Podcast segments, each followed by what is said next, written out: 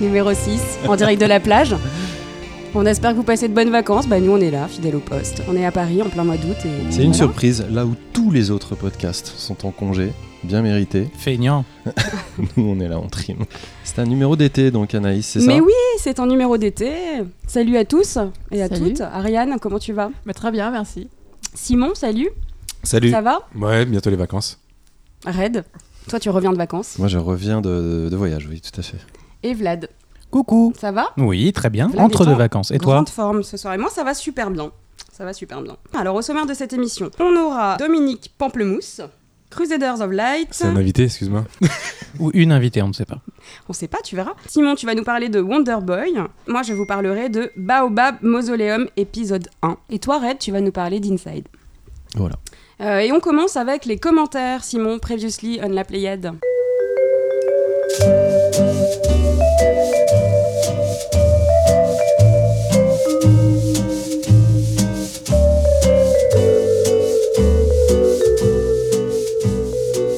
Donc les commentaires, oui, du dernier épisode, donc l'épisode 5.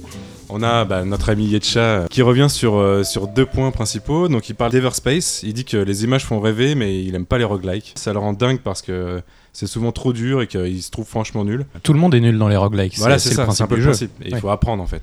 Et peut-être qu'il aime pas apprendre. Il dit néanmoins, tu parles d'un. La condamnation C'est- c'est l'été, ça. Il dit néanmoins, tu parles d'un niveau facile ou mou. Je sais pas si vous vous rappelez du débat sur le niveau facile de Oh. Everspace, qui est vraiment trop facile. Donc il, s- il dit, il se dit peut-être que il va euh, euh, C'est en français ce que tu dis là Oui, non, j'ai- perdu. Déjà, je me dis Je pourquoi il a un accent canadien il, il dit. Est-ce Il qu'il l'a écrit comme ça, en fait Ou c'est toi qui le, qui le reforme, d'accord non, non, non, c'est c'est de l'interprétation pure. Deuxième euh, point qu'il aborde, c'est le point VR, qu'il trouve motivant avec de bons jeux. C'est- j'ai- Voilà, cette phrase, ça m'avait un peu ému aussi. Moi, c'est ma, Euh, moi, c'est ma chronique préférée. Moi aussi, Bah- ça me touche beaucoup. Ah Oui, fantastique. Merveilleux. non, On c'est est pas c'est comme que ça. tu cites Yetcha depuis 5 minutes, mais il y a, y a que Yetcha ou on a, on a d'autres personnes Pas qui du nous tout. ont. euh, oui. Alors, il Tu y a- vois, on a, fait, on a fait un concours, on a tout donné pour gagner les, les, les- les BD de, de Davy Mourier. Et euh, les On a gens eu ont des gagné. gagnants. On a eu trois gagnants euh, qui ont gagné chacun leur BD euh, en, bah, en- tout simplement en postant un petit commentaire, soit sur euh, Twitter, soit sur notre site. Soit sur Facebook. Et ils sont bien chanceux. Ouais. Et d'ailleurs, euh, ils sont tellement chanceux que je crois qu'il nous en reste deux des livres. Donc si, si vous nous On écoutez, que recommence. vous avez toujours envie, on a le, le- le concours du mois dernier qui est toujours en cours. On avait mal écouter, compté les livres. voilà. Sauf s'il y a un gagnant qu'on a zappé et là il faut qu'il nous rappelle et en bref. C'est tout pour les commentaires, Simon? C'est tout. Eh ben, merci Yetcha. En tout cas, t'es toujours bienvenu. Hein, euh, Oui, puis merci à- aux centaines d'autres qui ne laissent pas de commentaires mais qui, mais qui nous écoutent qui quand nous même. écoutent. On les aime beaucoup aussi. Red, on enchaîne avec le journal de l'actu des news.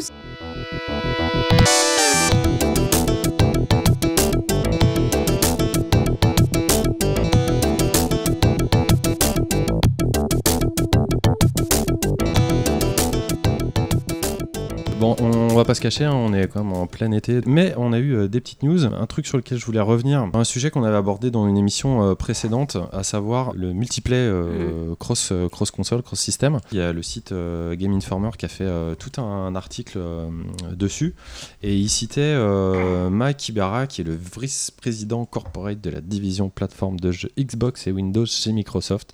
Ça doit pas rigoler sur la carte de visite et qui bah, continue un petit peu dans, dans l'élan dont on avait parlé euh, la dernière fois. hein. C'était l'avis qu'on avait aussi euh, ici, à savoir que la demande va pas s'arrêter. La demande est quand même très très forte pour les joueurs qui veulent rejoindre de plus en plus des grandes communautés, donc des communautés multiplateformes. Et pour l'instant, euh, Sony fait un peu la sourde oreille et, et Microsoft, en tant que entre guillemets challenger sur cette gêne, essaie de faire un peu le forcing aussi. Donc nous de notre côté de joueur, on espère que ça se fera. Et autre petit point, c'est plus euh, un point hardware. Vous n'êtes pas sans savoir qu'il y a une mini console Nintendo qui a fait son apparition euh, l'année dernière et qui a tout raflé sur son passage. Et Nintendo euh, recommence avec la, la. Super NES Mini. Qui... Bah, tout ça, ça fait des émules, hein, évidemment. Il y a carrément une Super Nintendo euh, Mini qui n'est pas du tout chez Nintendo, mais qui est produit par euh, Retron, qui a décidé de, bah, de suivre euh, l'exemple de Nintendo en proposant une Super Nintendo, mais qui va lire des cartouches. Donc euh, ça va venir en concurrence frontale avec euh, la SNES de Nintendo qui elle vient avec des jeux embarqués. Et il y a aussi Atari qui commence à poindre le bout de son nez puisque on a euh, entendu euh, que Atari sortait une Atari Box qui va être un redesign de l'Atari euh, 2600 euh, de l'époque avec et la possibilité de jouer à des jeux rétro et la possibilité de jouer à des expériences contemporaines. On ne sait pas du tout ce que ça veut dire. On ne connaît pas le prix, on connaît juste un design, euh, j'ai envie de dire prospectif pour le moment, et euh, quelques caractéristiques techniques puisque la machine proposera un port pour euh, une carte SD, de l'HDMI évidemment, quatre ports USB et un port Ethernet pour se relier à Internet ou à faire du réseau.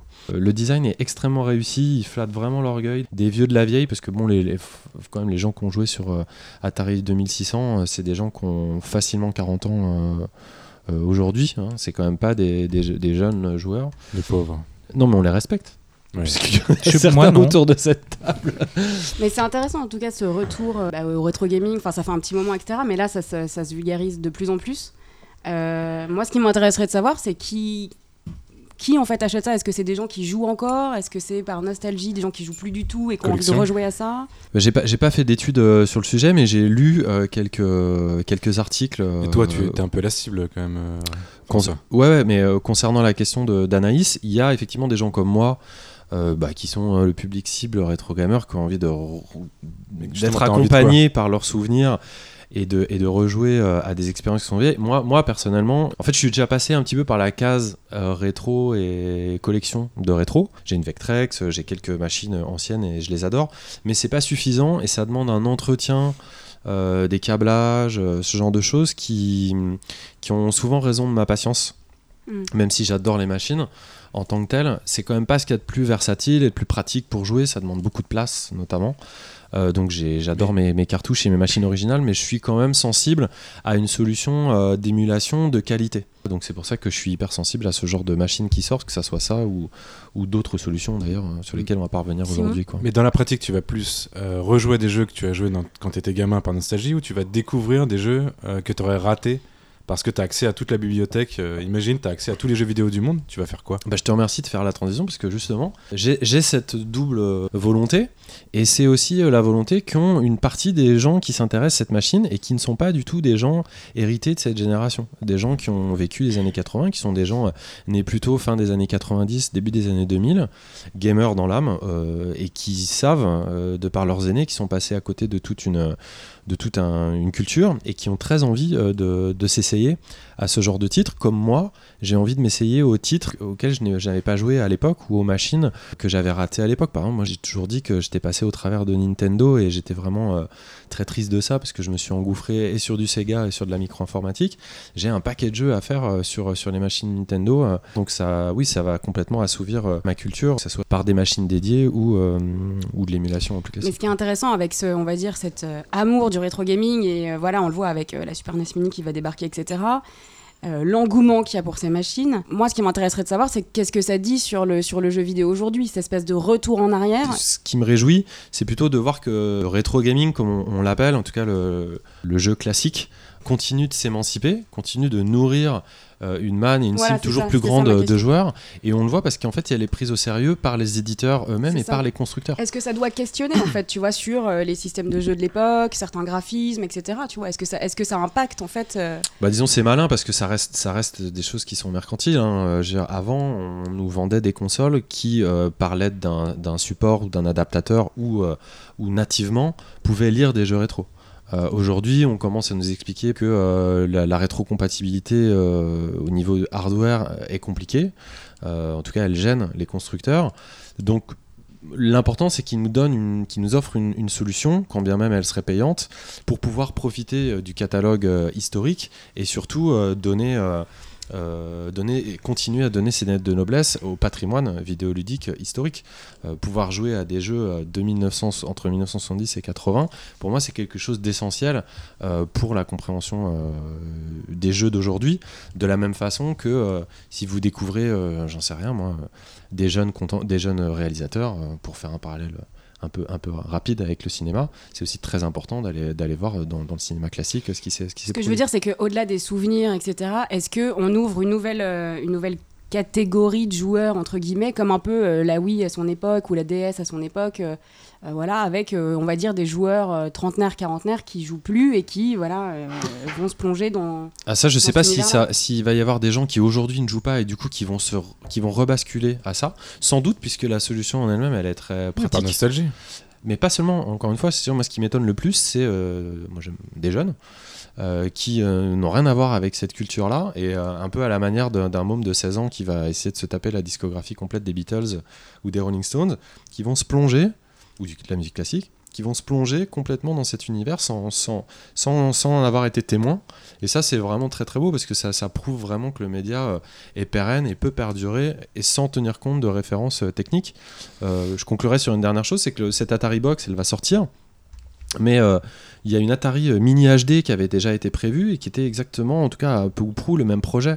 Et en fait, avant d'avoir des constructeurs de référence type Nintendo ou Atari qui prennent vraiment en, compte la problématique pour sortir des solutions certes payantes mais de qualité. Avant, en fait, il y avait plein de petits éditeurs qui étaient euh, ou de constructeurs, euh, j'ai envie de dire de seconde main, qui, n'avaient pas soit la puissance de frappe de ces constructeurs-là, ou soit la décence ou l'intérêt, donc qui, proposaient des solutions euh, hardware mais qui étaient vraiment mal gaulées, avec des produits pas très bien fa- manufacturés. Donc là, là c'est quand même chouette euh, d'avoir ça. Moi, j'espère que Sega va se mettre, euh, va se mettre rapidement dans la, dans la brèche. Je sais pas du tout où en est euh, l'entité. Là, pour l'instant, Sega, ils ont pris l'option, surtout, on en a parlé la dernière fois, de l'option de faire les jeux sur mobile. C'est une autre, une autre approche. Mais donc, euh, bah donc ça promet des, des- Moi- des- moi, des- ce des que je bonnes heures de rétro gaming. Ouais, moi, après, euh, ce que fait Nintendo avec les, les mini machins et euh, ce que fait Atari, pour moi, c'est quand même une, une manière, une manière pour eux de, de- de faire du fric facilement. Enfin, bah, moi, je vois ça vraiment comme un truc un peu marketing, de faire du fric facile euh, en, ayant- en, ayant- en, en allant toucher un petit peu la fibre nostalgique. Non, mais ça, c'est si certain. derrière- Après, c'est quand même. Faut, faut, pas, faut pas oublier non plus. Non, c'est juste- je- tout à pas l'heure, on, parlait du cinéma. Tu vois, est-ce que, je que tu, est-ce que tu, euh, tu taxerais Universal de faire du fric facile en de faire ressortant des coffrets 3 DVD comme ils l'ont en- fait. non, mais en Oui, ressortant une version, je sais pas, Blu-ray euh, Oui. de, de King Kong. quoi. Oui, ah oui, carrément. Moi, je suis pas d'accord parce que là, du côté, euh, du côté purement marketing, version- comme tu dis. La version Blu-ray de King Kong, elle est remasterisée? Là, ils remasterisent un, ils te mettent le même jeu. Non, non, si, On va en si, parler jeux sont HD. Si, parce HD. que justement, il faut offrir un hardware qui est compatible. On n'a plus les hardware aujourd'hui, tu vois. Là, aujourd'hui, si tu veux faire tourner un jeu 2600, bah, à part acheter une console euh, sur eBay ou en brocante, euh, ou le faire en émulation, tu vas être quand même un petit peu, un, un petit peu embêté. C'est dispo Alors en émulation euh, très facilement. Mais je suis, depuis- je suis d'accord avec toi sur le fait que oui, c'est du commerce, Mm. mais c'est aussi de la valorisation de patrimoine et de leur catalogue.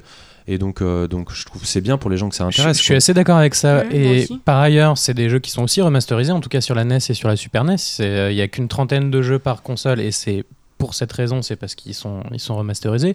Et du coup, en fait, je pense pas que ça touche tant que ça des trentenaires ou des quarantenaires nostalgiques, parce qu'en fait, enfin, nostalgiques casual, je veux dire, des gens qui seraient sortis du jeu vidéo et qui pourraient y revenir par ce biais-là, parce que en fait, c'est des consoles qui sont euh, distribuées en quantité très limitée, donc en fait, le moment où ils découvrent et ils apprennent que cette console existe, Ouais, a elle est déjà plus en Mm. vente. Et en fait, je pense que ça touche beaucoup plus des jeunes gamers euh, qui aujourd'hui sont plutôt tentés par une console euh, HD qui propose 30 excellents jeux quand même, globalement. En tout cas, les 30 meilleurs de chacune de ces consoles, particulièrement sur Super, Super Nintendo, euh, pour, euh, finalement prix 80 raisonnable. euros. Enfin, c'est-à-dire vraiment pas grand-chose. Après, moi, je suis plus surpris par ce, que, ce dont tu parlais tout à l'heure, c'est-à-dire de la, de la Super Nintendo qui lit des cartouches. Puisque du coup, ce ne sont pas des jeux remasterisés, puisque ça lit des cartouches. Oui, mais c'est pas Nintendo hein, qui le Oui, fait. oui, c'est hein. pas Nintendo qui Non. le fait, mais tu vas dans n'importe quelle brocante, en tout cas à Paris, tu trouves une Super Nintendo pour 10 euros qui est en très très bon état, 30 qui, balles, ouais, disons. qui projette. Mais elle a pas la euh, prise HDMI.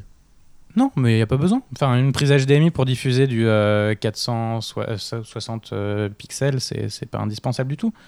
Une euh, prise. euh, le dit, oui. Non, mais je suis d'accord avec toi. Après, je te dis juste le produit existe. le produit existe, mais euh, quand tu disais que c'était c'était une façon de se faire du, du fric euh, facile. Surtout pour Atari. Atari, qui, on sait qu'il est passé, enfin, qu'il est dans une situation un peu compliquée. Ouais, à chaque fois que Atari fait un truc, j'ai l'impression qu'il cherche juste du fric en fait. Mais c'est mon point de vue. hein, et encore une fois, il peut. Bah, toutes, les, être- toutes les boîtes, toutes les boîtes cherchent du fric. Ah, celles qui en ont ouais. beaucoup, celles qui en ont pas beaucoup, que de quand toute façon. Nintendo sort sa Mais Nintendo Mini ou sa Super Nintendo Mini, c'est. Ah, je sais pas, j'ai l'impression que c'est un peu différent. et c'est- bah, Nintendo est un peu plus, centré dans l'histoire du jeu vidéo qu'Atari quand même. Oh non, non, tu peux pas dire ça. Si, bah si, je peux dire non, ça. non, tu peux pas dire ça. ça. À ton âge, tu peux Non, dire pas- À ton peux âge, tu peux entendre pas. À ton âge, tu peux. Non, non, je peux pas entendre ça. Bah non, non, ça Bah, c'est pas possible. Mais euh, c'est juste c'est moins ancré dans, nos générations. Mais tu peux pas, tu peux pas dire ça. Atari, c'est- fondamental dans l'histoire du jeu vidéo. C'est fondamental. Euh, juste pour conclure, euh, avant qu'on ait des, solutions hardware, Vous avez un indice sur l'âge de chacun. Quoi. on, avait aussi des solutions software parce que tu vois, ça, ça nous évite quand même les sempiternelles euh, euh, collections, les, Nam- les j'allais dire les Namco euh, collections, mais des, collections rétro sur des machines euh, d'aujourd'hui. On en a eu pléthore. Et là, franchement, quand tu vois que sur un Blu-ray, ils nous le remplissent à 3% euh, avec 4 jeux, là, tu peux un peu gueuler, tu vois. Donc bon, bref, on est, on est content. On est amateur de jeux rétro, on est content et c'est comme ça que je conclus euh, mes news. Merci. Red. Et ben on enchaîne avec toi, Vlad. Tu vas nous parler de Dominique Pamplemousse et de sa suite, euh, surtout Dominique Pample- Pamplemousse in Combinatorial Explosion. in ages, not since the recession. Spend my work days playing free cell, kind of an obsession. Ouais, du coup, ce sont euh, deux jeux qui ont été développés par euh, Squinky, qui est un développeur, on va dire, euh, américain, il me semble. Euh, le premier date de 2013, euh, Dominique Pamplemousse, It is all over once the fat lady sings. Ah oui, quand même. Ouais. Et le second, Dominique Pamplemousse and Dominique Pamplemousse in Combinatorial Explosion. Explosion. C'est ça, absolument. Euh, Squinky, euh, c'est. euh, si j'hésitais un petit peu tout à l'heure entre un et une, c'est parce que c'est un développeur queer et transgenre qui s'appelait auparavant Deidra Kiai et qui s'appelle désormais Dietrich Squinkifer et euh, qui est très engagé évidemment sur, euh, sur cette question du, du genre et de, et de l'appartenance et, euh, et qui a réalisé au-delà de, Dominique Pamplemousse une série de- d'expériences interactives qui questionnent un peu les, les grands doutes existentiels qu'on peut avoir à partir de l'adolescence jusqu'à la trentaine et puis aussi un certain nombre de, de jeux qui sont des jeux physiques en fait avec des composants électroniques et qui permettent aussi d'interagir avec un ordinateur. Enfin en tout cas c'est un travail hyper intéressant globalement qu'il fait. Ça a l'air intellectuel euh, dit comme ça. Ouais ouais. Euh, il a été euh, C'est quand on voit le jeu en. il a été nommé, Ça a pas l'air très il a été nommé euh, par Forbes en 2015 dans les 30 under 30 de la catégorie Games, c'est-à-dire dans les, la catégorie jeux vidéo, les 30 personnalités de moins de 30 ans qui vont compter, quoi, en gros. plus influent, ouais. Voilà, c'est ça. Qui, je pense, a un peu influé sur sa propre conception du jeu vidéo. Moi, ce qui m'a immédiatement plu dans, dans Dominique Pamplemousse, le premier en tout cas, celui de 2013, Dominique Pamplemousse, It is all over when the fat lady sings, euh, dont je me garderai bien de faire une traduction, c'est qu'en fait, c'est un, jeu en point and click qui est entièrement euh, tourné en, pâte à modeler, en noir et blanc, et c'est un musical, c'est-à-dire que les, personnages chantent toute leur aventure, et en fait, c'est une simple enquête, c'est-à-dire qu'on joue Dominique Pamplemousse, qui est, détective privé, dont le genre n'est pas défini d'ailleurs, il y a régulièrement des allusions dans, dans tout le jeu euh, à ce sujet-là. Les interactions sont très simples, c'est-à-dire qu'il y a- il y, a quelques objets euh, sur lesquels on peut cliquer, là on ne sait pas exactement lesquels, c'est-à-dire qu'il n'y a pas de surbrillance sur le, le curseur, voilà. Ni sur l'objet ni sur le curseur, et donc ça nous permet, d'un- enfin, on, on clique au, un peu au hasard, et puis on découvre qu'on peut, euh, qu'on peut interagir avec un ordinateur, avec une pile de papier, avec, euh, avec des éléments de décor, qui vont donner lieu à des boîtes de dialogue. Euh, qui vont être le, fond du gameplay et, qui, et on va évoluer euh, entre ces, objets et les autres personnages pour essayer de, comprendre euh, l'histoire, de progresser dedans, de faire progresser l'enquête et d'avancer. Moi j'ai vraiment trouvé ça bien foutu pour un, petit jeu indé. L'histoire elle-même, que- qui est un peu attendue, mais, mais qui est assez sympathique. Les échanges, les dialogues sont très bien écrits. Euh, les, les C'est qu'en- C'est qu'en anglais. hein. c'est qu'en anglais, absolument sous-titré anglais. Euh, c'est beaucoup chanté euh, et heureusement donc sous-titré en anglais. Parce que des fois, c'est pas toujours compréhensible. En noir et blanc aussi. C'est en noir et blanc aussi, absolument. Euh, Pourquoi c'est en noir et blanc à ton avis? par commodité, à mon avis, je pense que c'est plus facile de tourner euh, sans se poser la question Ah, des. c'est c'est pas des daté, couleurs. c'est pas le côté euh, vieux film de détective. Si, mais je ça? pense pas que. Je pense qu'il y a un, un impératif technique qui joue plus encore, à mon avis. Parce que euh, l'époque actuelle, il y a Internet, euh, il y a des ordinateurs, des téléphones portables, euh, il y a pas, il y a du de l'autotune. Euh, et hum, C'est pas voulu justement de créer un décalage comme ça je pense que ça part d'un impératif technique et que après ça correspond bien à l'ambiance. Hmm. Euh, L'enquête est donc intéressante, les dialogues sont vraiment bien écrits, euh, les chants peuvent être un peu ennuyeux parfois, mais je pense que ça pour le coup c'est fait exprès, qui est des fois des rengaines un peu désagréables à écouter, qui est des, euh, des fausses notes. Euh, le... C'est un peu étrange ce que tu dis, parce que déjà, graphiquement, c'est c'est pas facile. comme jeu Ah non, c'est pas du tout facile.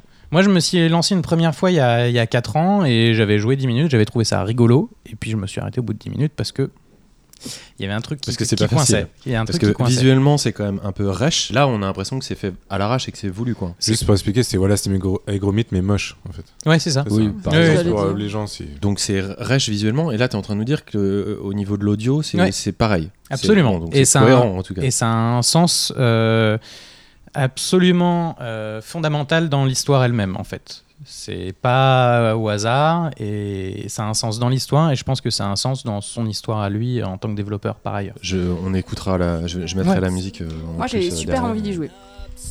non, mais c'est vrai, je trouve que voilà, tout, tout, tout ce qui est dit, etc. Moi, moi je pense qu'il y a, il y a des impératifs techniques, certes, mais il y a aussi des choix qui sont faits, notamment dans ce côté un peu euh, moche, etc.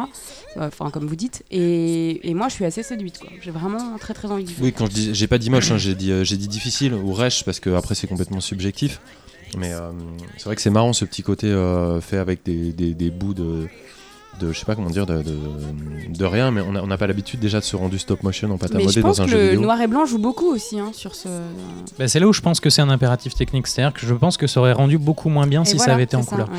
Et en fait, moi, pendant ce jeu, j'ai vécu pas mal de, de petites épiphanies régulièrement dans les rencontres entre les personnages, dans les dialogues, dans la façon dont ils sont chantés, dans la, fa- dans la façon dont ça évolue et dans la façon dont on s'attache à certains des personnages. Je trouve que ça fonctionne vraiment très bien.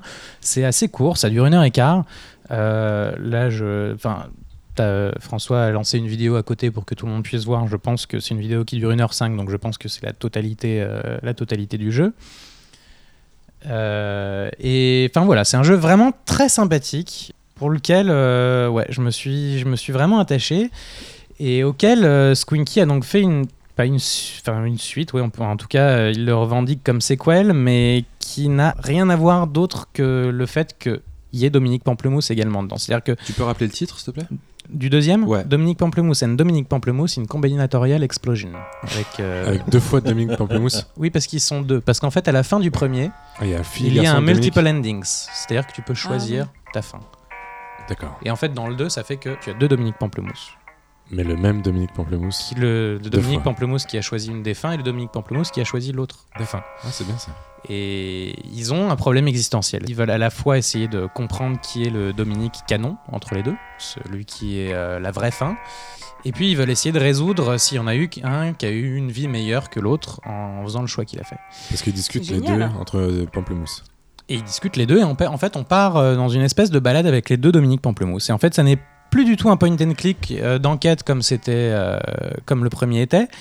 C'est euh, beaucoup plus simple dans le, dans le gameplay, c'est-à-dire ce n'est presque plus un jeu, ce n'est qu'une suite de décors avec des, avec des dialogues, avec des boîtes de dialogue. Et on ne fait que, on choisit même pas là où on veut aller et quand on veut y aller, on choisit uniquement les dialogues qu'on veut avoir. Ah, C'est idiot, mais ça, c'est le genre de truc qui me plaît. On, a, perdu ça à notre époque.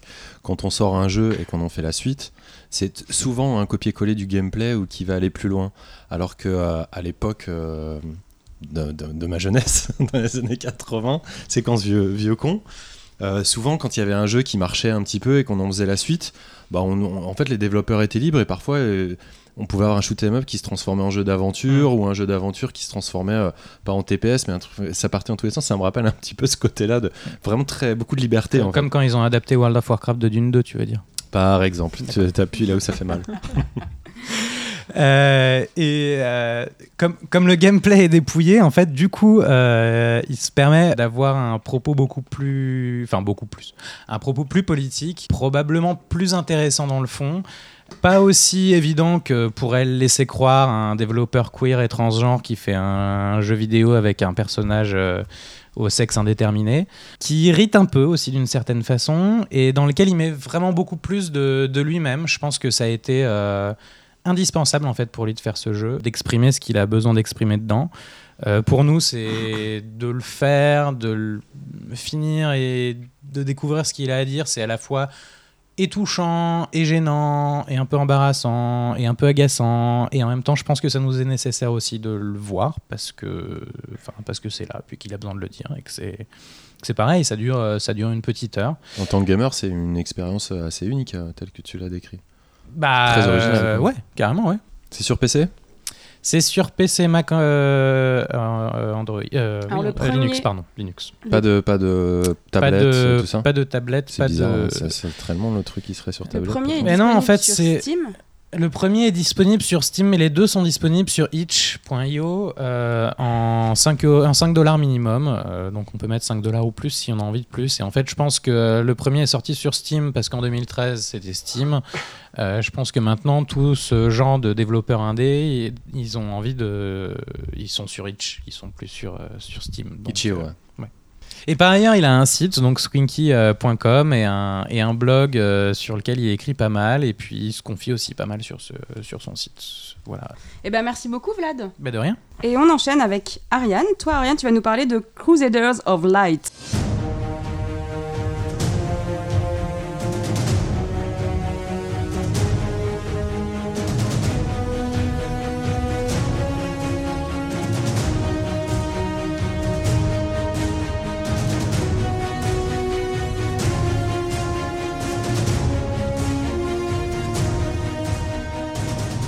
Fait, euh, bah, ce jeu s'adresse. euh, moi, je pars en vacances, par exemple, au mois d'août.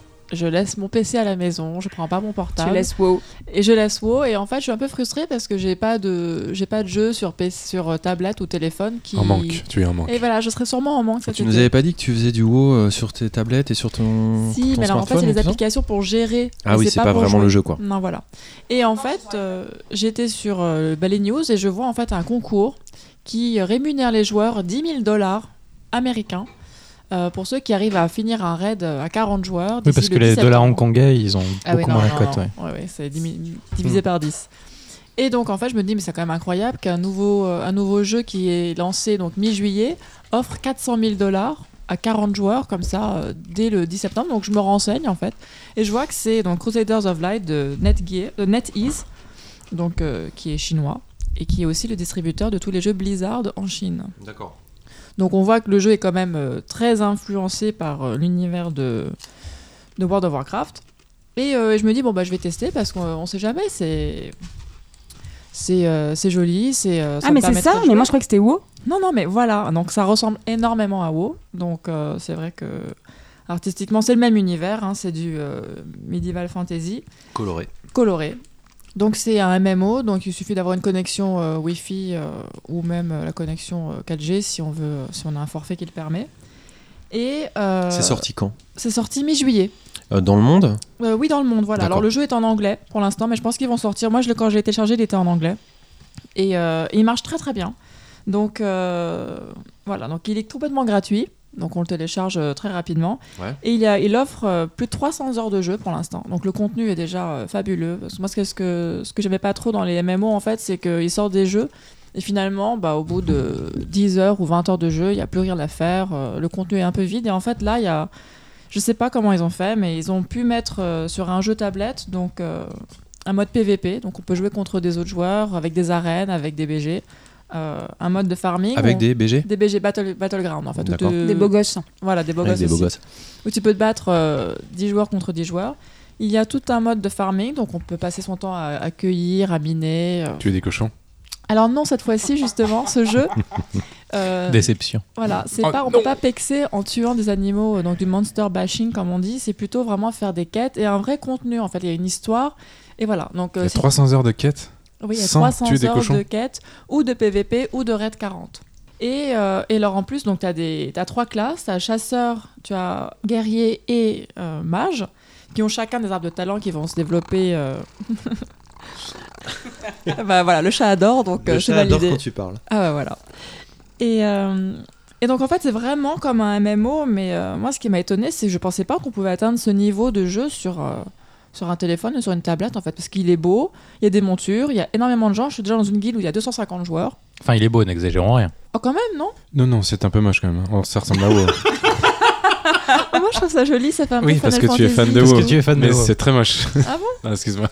Laissez-la finir sa chronique. Bon, bah c'est pas grave. Enfin, donc il y a aussi des guides, il y a un hôtel de vente, il y a des réputations, il y a des montures à collectionner. C'est bon bah c'est pour moi c'est vraiment le, paradis parce que comme ça je peux partir en vacances et je sais que que j'ai au moins euh, je peux jouer à ce petit jeu euh, et puis c'est assez facile.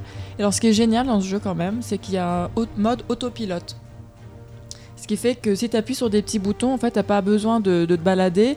Le jeu joue pour toi. Et donc tu regardes en fait ton personnage, c'est comme un, comme un petit film et tu le suis et qui parle à des PNJ, qui ramasse des choses, qui avance.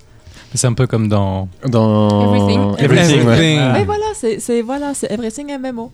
Et donc là, par exemple, on est en mode. euh, N'exagérons rien. Everything avec des épées. Là, on est en mode euh, bah, auto-navigation et, euh, et auto-quête. Et euh, c'est comme un petit film en fait. Attends, moi, j'ai plein de j'ai plein de questions de, de nous. La première c'est euh, déjà déjà les, les- les options qui te plaisent. Est-ce que c'est des options que tu trouves d'en haut Par exemple, l'autoplay, est-ce qu'il existe d'en Non, haut il n'y a pas d'en haut. D'accord. On doit tout faire soi-même. Et t'es pas frustré finalement d'avoir euh, cette euh, proposition euh, de cet éditeur développeur Bah non, chinois bien. et de te dire mais pourquoi Blizzard ils ont pas encore sorti une version mobile un petit peu plus portable finalement de, de WoW? Alors non, parce En qu'en voyant fait, ça exister, tu te dis pas que Blizzard ils auraient pu faire la même chose? Non, parce qu'en fait, là, c'est pratique parce qu'il n'y a pas de souris. Et qu'au lieu d'utiliser ses deux pouces pour naviguer tout le temps et alors tenir sa tablette, parfois, moi j'ai du mal, j'ai pas trop l'habitude des iPads. euh, Tout se fait au doigt quoi.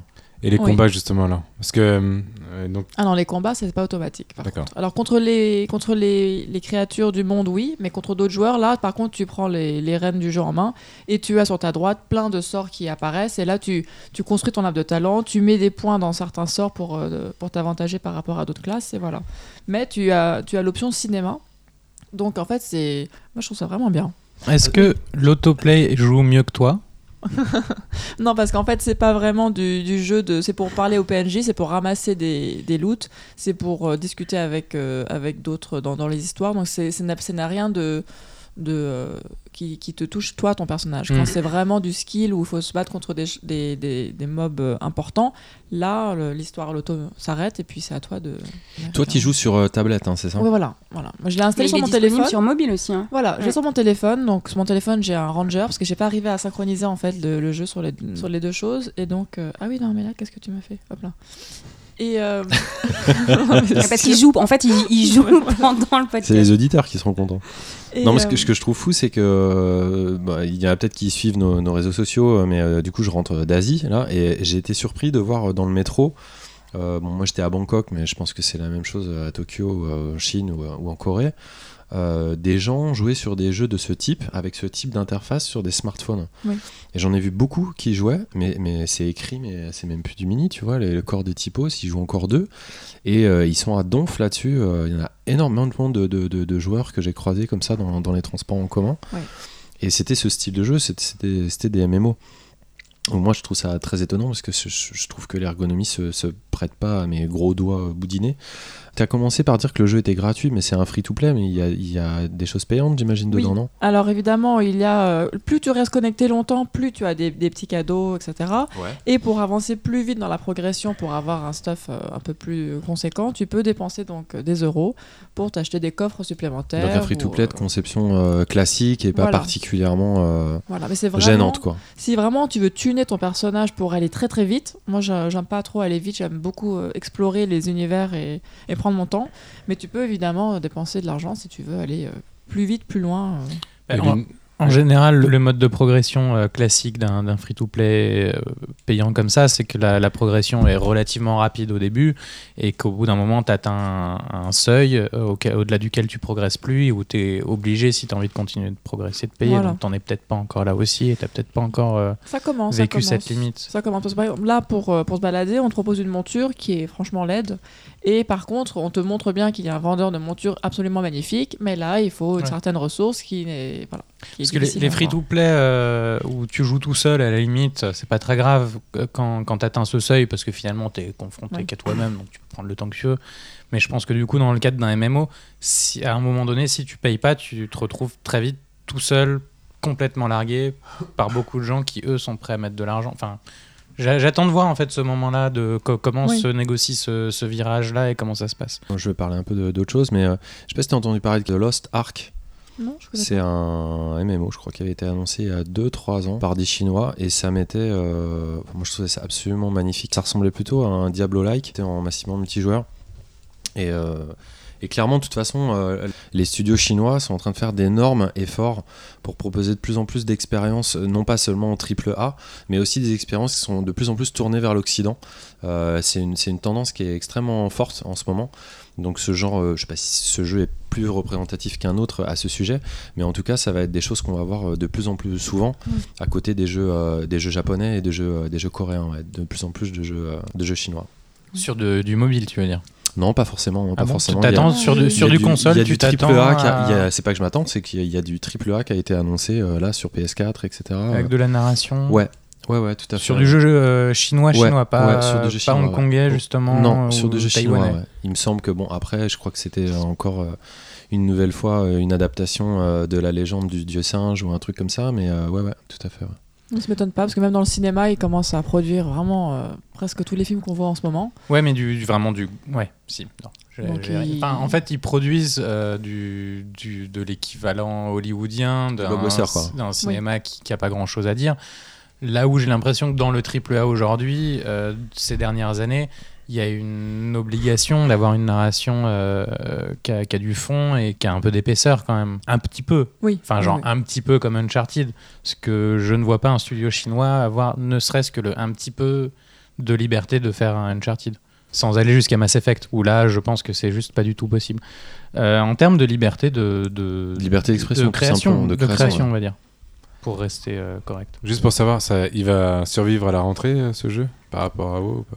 Ah bah non, non, non, c'est vraiment, euh, c'est vraiment un complément à WoW pour moi en fait. C'est ton jeu d'août. Et voilà, c'est mon jeu de vacances pour, euh, pour ceux qui partent sans, ordinateur, qui veulent s'amuser, qui, qui veulent profiter. euh, là, par exemple, euh, je suis dans une guilde, je parle, je dis bonjour, au revoir, mais je n'aspire pas à, me- à lier, à lier vraiment des, des vraies relations avec ces gens. C'est juste vraiment pour, euh, bah, c'est pour m'amuser parce que c'est joli, c'est sympa. Mais c'est effectivement assez joli hein, quand même. Quand Ah on oui, voit les bah choses, oui. c'est quand même bien fait. Ils ont été un peu mauvaise langue en disant que c'était que c'était moche. Bah Mais oui, il, il en faut bien. c'est vrai. Ouais, c'est cool. Bah merci beaucoup Ariane. Avec plaisir. Et on enchaîne avec le, notre chronique préférée, et celle de Yetcha aussi, qui est le point VR de Red.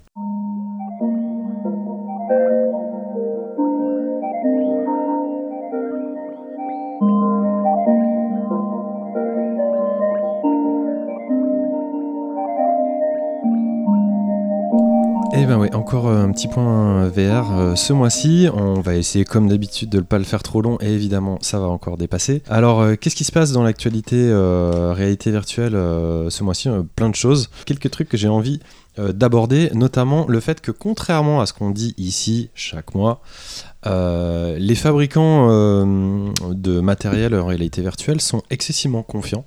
C'est le cas euh, notamment d'Oculus et d'HTC dans cette période euh, qui est pourtant assez décriée, qu'on a l'impression que c'est une période de doute pour euh, la VR, on ne sait pas euh, trop ce qui se passe. Donc euh, au niveau de la communication, ces deux constructeurs, eux, sont, juste, bah, ils continuent à dire que, ça va marcher, que les efforts sont en train de payer, que plein de jeux ont commencé à dépasser le cap du, du million de dollars en chiffre d'affaires et que les joueurs sont de plus en plus connectés dans les casques.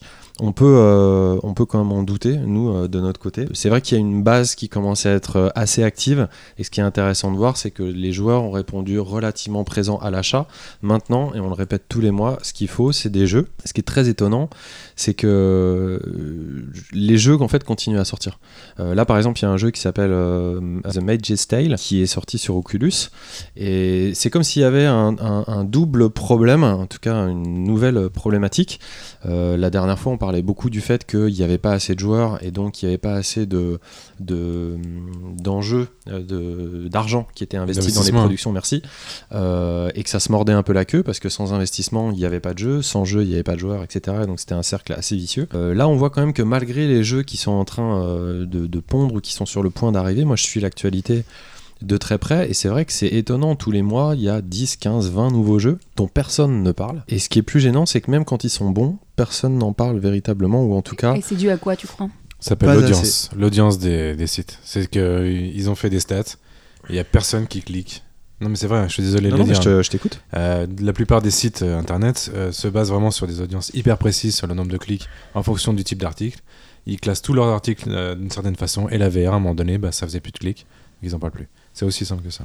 Moi, j'ai identifié euh, de- de- deux problèmes. Le premier, c'est bah, l'historique déjà qui s'est passé, c'est-à-dire que on a parlé beaucoup de la VR comme euh, d'un avènement, et finalement, euh, comme ça a déçu un certain nombre de joueurs ou que ça a peiné à convaincre euh, finalement euh, la majorité des gamers, euh, bah, les gens, quand ils voient tomber une news VR aujourd'hui, ils sont beaucoup plus méfiants.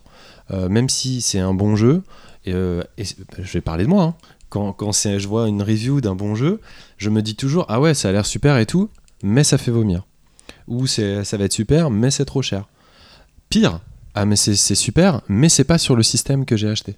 Et ça, c'est le deuxième problème. C'est pour moi, il y a un problème d'exclus où, euh, en fonction de, de, de raisons qui sont plus ou moins recevables, comme celle des, hum, des transmetteurs, en fait, des, des remotes qui sont avec, soit les PS Move, soit euh, les Oculus Move, ou soit les trucs du, du Vive, je sais plus comment ça s'appelle, on va appeler les Vive Move, même si c'est pas comme ça que ça s'appelle. Euh, finalement, il y a des exclus en- entre, euh, entre systèmes et qui sont hyper dommageables à l'émancipation euh, de la, réali- la réalité virtuelle. Il y a un instant, je vous parlais donc de ce jeu qui s'appelle The Magis Tale, qui est considéré comme l'un des plus grands jeux en réalité virtuelle euh, à sortir, qui est un des premiers RPG sérieux de ce nom. Il est nickel, la- la- la techno est nickel, etc. Mais il n'est pas disponible sur PSVR. C'est dommage, c'est le casque le plus vendu sur le marché. Euh, et on a plein plein d'exemples de, de ce genre de choses. Il y a un autre jeu aussi, euh, qui s'appelait Lone Echo, dont j'avais entendu parler, et qui était une bonne grosse baffe graphique, qui avait l'air super intéressant. Pareil, il n'est pas sur, euh, pas sur tous les systèmes. Donc euh, Que voulez-vous, ma bonne dame? C'est comme ça? c'est compliqué. Euh, moi j'ai un casque. Euh, ça fait longtemps. Que- ça fait un, ça fait un temps que j'ai un. Moi, j'ai un casque. Mais non, Moi, j'ai un casque. moi monsieur, j'ai un casque. Non mais il y a, Tu y veux a- en venir où? Je- je- bah, que- le fait que le marché est très, très bizarrement gaulé parce que j'ai un casque, j'attends des, des expériences pour les acheter et je ne peux pas le faire quand je tombe sur des bons trucs parce qu'elle ne sort pas sur mon casque. Ou quand ça sort sur mon casque, la qualité n'est pas, euh, n'est pas forcément au rendez-vous. On avait déjà, je crois, euh, euh, abordé le sujet de la VR qui était plus intéressante, notamment euh, avec une PS4 Pro, puisque les processeurs étaient plus performants, mais Sony interdisant euh, de vendre des jeux euh, qui soient exclusifs à la PS4 Pro, puisque ça doit tourner avec la PS4 normale, bah finalement, il n'y a aucun intérêt pour la VR, ou en tout cas trop peu. Le constat il est clair, la techno elle est, on le dit à chaque podcast, hein, la techno elle n'est pas encore suffisante pour permettre une expérience euh, qui permet d'ouvrir un large public, très bien, ça c'est un truc. La techno actuelle. La techno- Ouais. Exactement, la techno actuelle, elle, est elle brime complètement euh, la cible, parce que la cible elle est hyper restreinte de gens qui vont se retrouver encore une fois euh, isolés, etc. On en a parlé plusieurs fois. Après voilà, je pense que François il a envie de parler plus des, des choses qui, qui, qui peuvent faire avancer d'une certaine manière le. Vous voulez pas qu'on renomme ce- ce- cette Ouais, chronique Passion VR Non, mais justement, c'est intéressant parce que cette, cette- cette- La passion cette de chronique, Red elle pour a la VR. absolument pas pour but de faire euh, l'apologie euh, de cette technologie. Elle a pour but de On a suivre. compris hein, depuis de le su-. Ouais, J'espère. Elle a pour but de- plutôt de suivre euh, ce qui se passe sur cette techno. Est-ce qu'il se passe des choses intéressantes ou pas? En tout cas, moi je dirais ce que tu as dit d'une façon tout petit peu différente. C'est que ce qui- s'il y a une certitude, c'est que les, les early adopters, dont je fais partie des casques, qui se sont laissés euh, séduire, pour pas dire berner, euh, par la promesse euh, d'une- avalanche de titres, etc. Honnêtement, on essuie vraiment les pots cassés. Et si la techno euh, continue euh, sa vie, et je pense que ça va être le cas, soit mélangée en- avec la, la réalité augmentée, soit toute seule, de toute façon, ça sera pas avec nos casques d'aujourd'hui qu'on va faire tourner les trucs. C'est exactement ce que Jean disait en 93 avec une, une techno précédente. C'était comment s'appelait le, le casque euh, le premier casque virtuel en C'est pas le premier, mais tu veux dire le Virtua Le Boy Virtua le Boy. Virtua Boy. Les gens disaient exactement la même chose. Bon, on a essuyé les pots cassés, mais vous, allez voir la prochaine génération. Parce que t'étais né, toi. Ça va être énorme. le Virtua Boy, t'es Ok. pas né. Non, moi, moi, ce qui m'étonne, c'est vraiment, pour le coup, c'est vraiment la com d'un d'un truc euh, qui a coûté 2 milliards de dollars à Facebook. Et oui, il paye un mec pour expliquer, enfin, pour faire semblant que ça fonctionne, pour faire semblant que ça marche, pour Je- faire semblant je que t'ai tout ça coupé est juste Vlad parce que justement, on n'est plus dans le bilan en fait. Et- Le bilan. Mais non, mais je veux dire, à un moment donné, je ne comprends pas pourquoi ils mettent pas les moyens et ce qu'il faut pour que ça fonctionne. Parce que Je pense parce, pourrait, que, parce que la technologie. n'existe pas. J'arrive à ma Non, deuxième mais ils ont partie de payé chronique. 2 milliards de dollars cette La techno. techno n'existe pas. Qu'est-ce que c'est 2 milliards de dollars pour Facebook finalement? C'est pas énormément de choses que ça. Il y a aussi les 2 milliards que tu investis en termes d'image euh, internationale de ce que ça a donné à Facebook sur voilà comment on prépare l'avenir. Même si ça a donné l'impression d'être dans les deux prochaines années, ce sera peut-être dans les dix prochaines années. c'est pas forcément 2 milliards euh, jetés euh, à la poubelle. Je me sens plus concerné par euh, les 300 ou 400 euros ou plus que chacun met chez lui pour investir dans un casque qu'on lui a promis que par les 2 milliards qu'a perdu Facebook. tu Ouais, vois. mais, mais je dis pas que c'est beaucoup d'argent pour Facebook. Ce que je ne comprends pas, c'est comment on, on en arrive, alors qu'il y a quand même eu ces 2 milliards à un moment donné, à ce que tu un mec qui est balancé sur scène et qui dit de nombreux jeux, sans dire combien et sans dire lesquels, ont dépassé le million de dollars de chiffre d'affaires, ce qui est, c'est-à-dire rien du tout. C'est pas sur scène, hein, c'est c'est une Non, mais- interview. hein, mais, euh, En gros, il est quand même, ouais. euh, il est balancé le mec. Enfin, bah, c'est voilà. la com, c'est la com.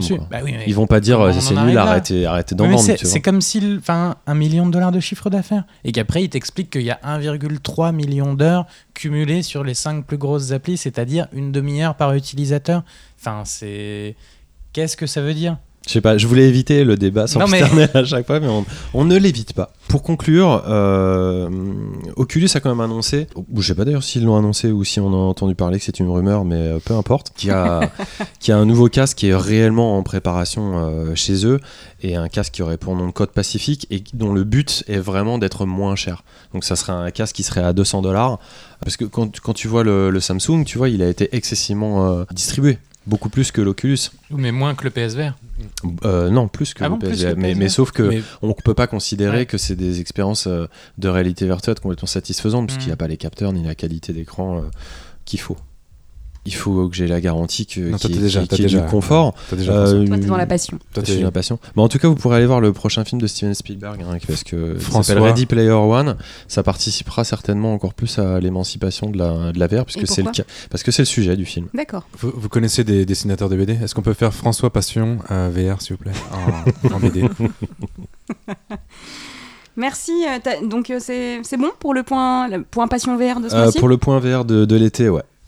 Eh ben merci Red. C'était euh, le point VR, le point passion VR.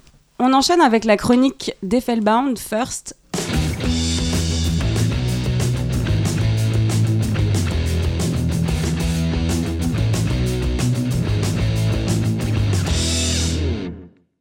Salut à tous, ici Effelbond et bienvenue à bord de First, la chronique où l'on découvre un jeu qui a été le premier à faire quelque chose dans l'histoire du jeu vidéo. Mais sans plus attendre, voici un moment de poésie.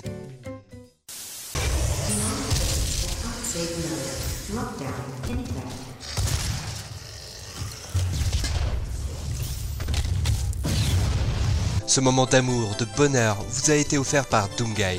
Le FPS ou First Person Shooter est un genre défini par un principe simple. On ne voit que le pistolet et on tire. Dit comme ça, ça donne pas franchement envie, mais ce genre est extrêmement riche. On peut parler des papilles du genre comme Doom ou Quake, des FPS scénarisés comme Half-Life, des FP aventures comme Metroid Prime ou encore des FPS jeux de rôle comme Deus Ex. Bien sûr, ce n'est qu'une infime partie des dizaines de FPS qui ont pu sortir sur ordinateur comme sur console, témoignant d'une longue histoire du genre.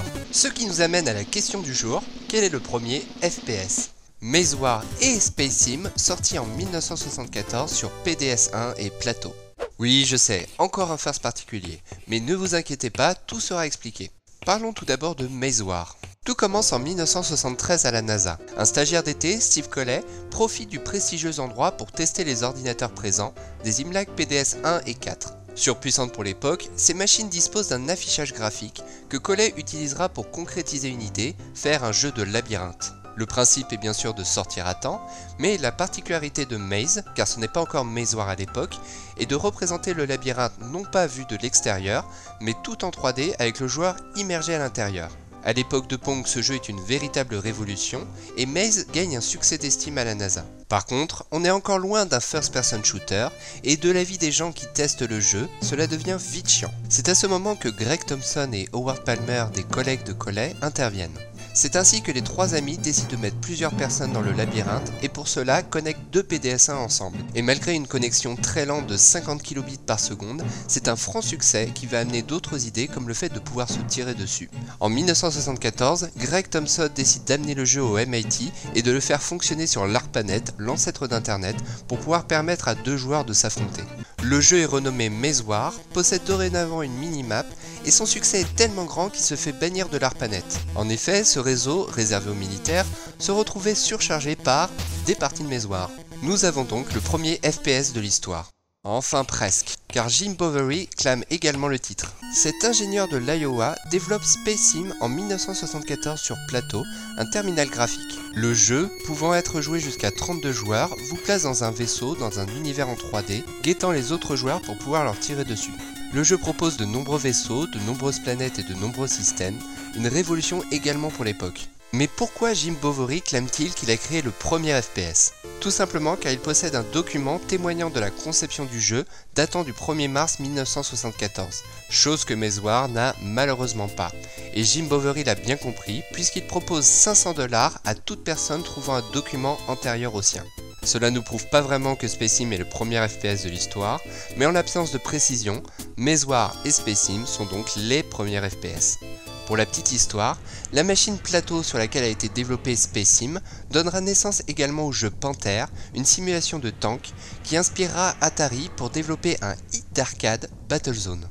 Et c'est tout pour ce numéro. N'hésitez pas à me faire part de votre avis, à regarder le dernier épisode ou à partager vos expériences sur les FPS. En attendant, je vous laisse et à bientôt pour un prochain First. Merci. Et vous pouvez retrouver euh, la chronique de, de First sur le site du Serpent Retro Gamer. Et vous, alors, quels, quels ont été les premiers FPS auxquels vous avez joué ou qui vous ont marqué euh, Ariane? Alors, j'ai très peu joué, mais j'avais testé un vieux James Bond, mais alors incapable de vous dire l'année, euh, enfin la, GoldenEye, la non console.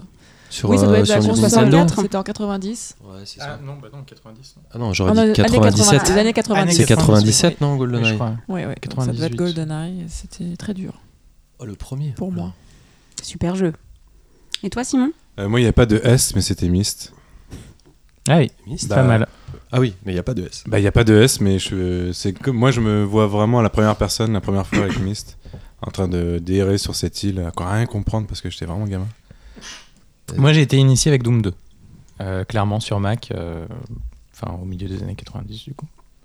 Et j'ai enchaîné après sur du classic gaming avec, euh, avec Doom et Wolfenstein 3D euh, pour, pour voir à quoi ça ressemblait. Quoi. Et moi, je suis comme Est-ce si. que ça compte, moi, si je dis Duck Hunt? Ça compte? C'est marrant, j'y pensais Pas du aussi, tout. mais pas du tout. Pas du tout.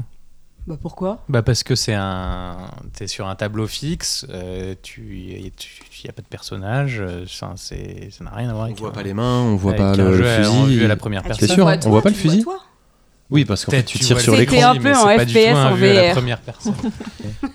Je suis comme Simon, je, je mets pas le S non plus, et je crois que le premier jeu qui me vient comme ça, c'était euh, Dungeon Master, un RPG sur Atari Voilà. ST, Amiga, peut-être MS-DOS. Euh, et comme, le- comme les jeux d'ailleurs historiques euh, dont a parlé Band, hein, c'était vraiment du, du couloir, mais qui était, qui était incroyable. euh, voilà, en vue, en vue subjective. Voilà. Eh ben merci. Et on enchaîne avec toi, Simon. Tu vas nous parler de Wonder Boys Dragon's Trap.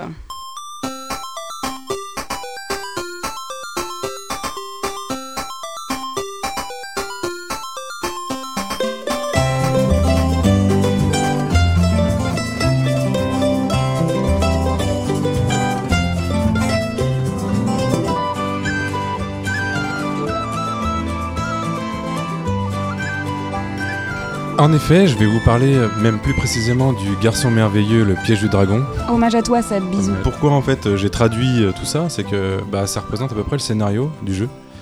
Euh, donc là on parle d'un jeu en fait qui a été fait en 1989 par Weinstone et édité par Sega, qui a été ensuite euh, remaké comme on dit. Alors on va pas commencer un débat sur le, le concept de remake, mais par euh, deux Français qui s'appellent Omar Cornu et Ben Fiquet, qui ont créé un petit studio. euh, C'est un peu leur première œuvre euh, en tant que développeur. C'est Lizard Cube et ils ont été édités par Dotemu. Dotemu, euh, éditeur bien connu pour un certain nombre de remakes, même de, de nombreux remakes des années 80-90. Lequel? Par exemple, Little Big Planet sur euh, PC et ils ont remis ça sur tablette. Voilà, c'est un peu plus, c'est le plus marquant pour moi parce que Little Big Planet, ça représente beaucoup de choses dans ma, dans ma jeunesse. Euh, et l'idée, c'est que bah, ils ont repris un jeu qui leur était vraiment cher, euh, qui est en fait euh, Wonder Boy 3, qui est sorti sur euh, Game Gear. Je tiens au Gear. Euh, Master System, donc on est à l'époque 8 bits, hein, on n'est pas du tout à l'époque 16 bits, et euh, PC Engine. Et je suis un peu historien ce soir. On est très rétro gaming ce soir. Ouais. je sais pas pourquoi. Oui, mais attention, parce que je vais y venir. le rétro gaming m'est mis, vraiment mis au goût du jour et hyper intéressant. Euh, vraiment passionnant même, euh, dans le sens où euh, bah, Omar et, et Ben, ils ont pris un jeu qui leur tenait vraiment à cœur, comme si euh, toi, François, tu, tu prenais un jeu de ton enfance. Moi j'aurais pris Wonder Boy. Ah, bah, Bon, on en parlera tout à l'heure, mais euh, et donc ils ont pris ce jeu et bah bon, il faut revenir un petit peu en 89. hein, on est vraiment sur de la 8 bits, euh, bah, très moche, euh, il faut le dire. C'est extra, ah non, si si, on- c'est très très très moche. C'est-à-dire qu'il y a un gap. Euh, c'est un- les premiers jeux avec des plus gros pixels Je partout. suis fan de 8 bits, donc tu peux pas dire ça. Et là, en l'occurrence, c'est de la 8 bits, mais qui voulait faire mieux, c'est-à-dire qu'on a carrément des tableaux entiers euh, noirs avec un fond noir ou un fond vert ou un fond ou un fond bleu parce qu'ils avaient aucun moyen de faire plus à l'époque. Parce que derrière, ils ont mis justement, et c'est ça qui est intéressant avec ce jeu, c'est qu'ils ont mis euh, le jeu à l'époque avait une mécanique de gameplay qui était passionnante et hyper intéressante. Et je pense que c'est pour ça que que ces deux petits Français, euh, petits peut-être pas, hein, je les je les connais pas personnellement, mais euh, en tout cas, les, les deux personnes qui ont décidé de, de faire le remake du jeu ont pris ce jeu en particulier parce que il est hyper moderne dans sa, dans sa construction, euh, mais il est hyper old school dans euh, sa représentation. Euh, je vais revenir un petit peu sur le jeu. Personnellement, juste, je fais une petite parenthèse sur, ma, sur mon expérience. Je connaissais, ab- parenthèse. je connaissais absolument pas euh, Wonder Boy. Je, je, je- j'ai jamais... Pourtant, j'avais une Master System, mais Et tu y as jamais joué non, j'ai- j'avais jamais joué euh, ni, un, ni au 1, ni au 2, ni au 3. Là, Tu veux dire celui-là ou tu connaissais je pas la connaissais série pas la série. T'avais déjà vu Je quand connaissais même, euh, de, de, de, de nom. de nom, de, de, de réputation, mais je- j'avais jamais mis euh, pas dans main, j'avais jamais joué au jeu. Faut dire rapidement que c'est une série qui est un peu compliquée parce que quand il d'abord il y a beaucoup d'itérations et ensuite euh, il y a un moment où ils ont changé le personnage. Enfin, ils ont utilisé le- le- les, les jeux en changeant le protagoniste principal. Bah, je cherchais un jeu Switch, c'est vrai que j'ai pas dit il est sur Switch. Je cherchais, cherchais un jeu de Switch pour l'été. J'ai absolument pas eu le temps de jouer pendant les deux derniers mois. Euh, il se trouvait qu'il y avait un petit jeu de plateforme qui était magnifique. Euh, bah, je me suis dit, bah, je vais jouer à ce jeu-là. Je savais que Wonder Boy existait avant sur d'autres plateformes, mais en l'occurrence, moi je suis allé, euh, j'ai acheté le jeu, pas forcément sur le côté rétro, mais sur le côté j'ai envie de jouer à un bon jeu. J'avais lu, en l'occurrence, qu'il y avait des très bonnes critiques du jeu. Pour revenir au jeu, et après on parlera un petit peu du rétro, mais donc j'ai traduit le garçon merveilleux, le piège du dragon, parce qu'en fait ça représente à peu près le scénario du jeu.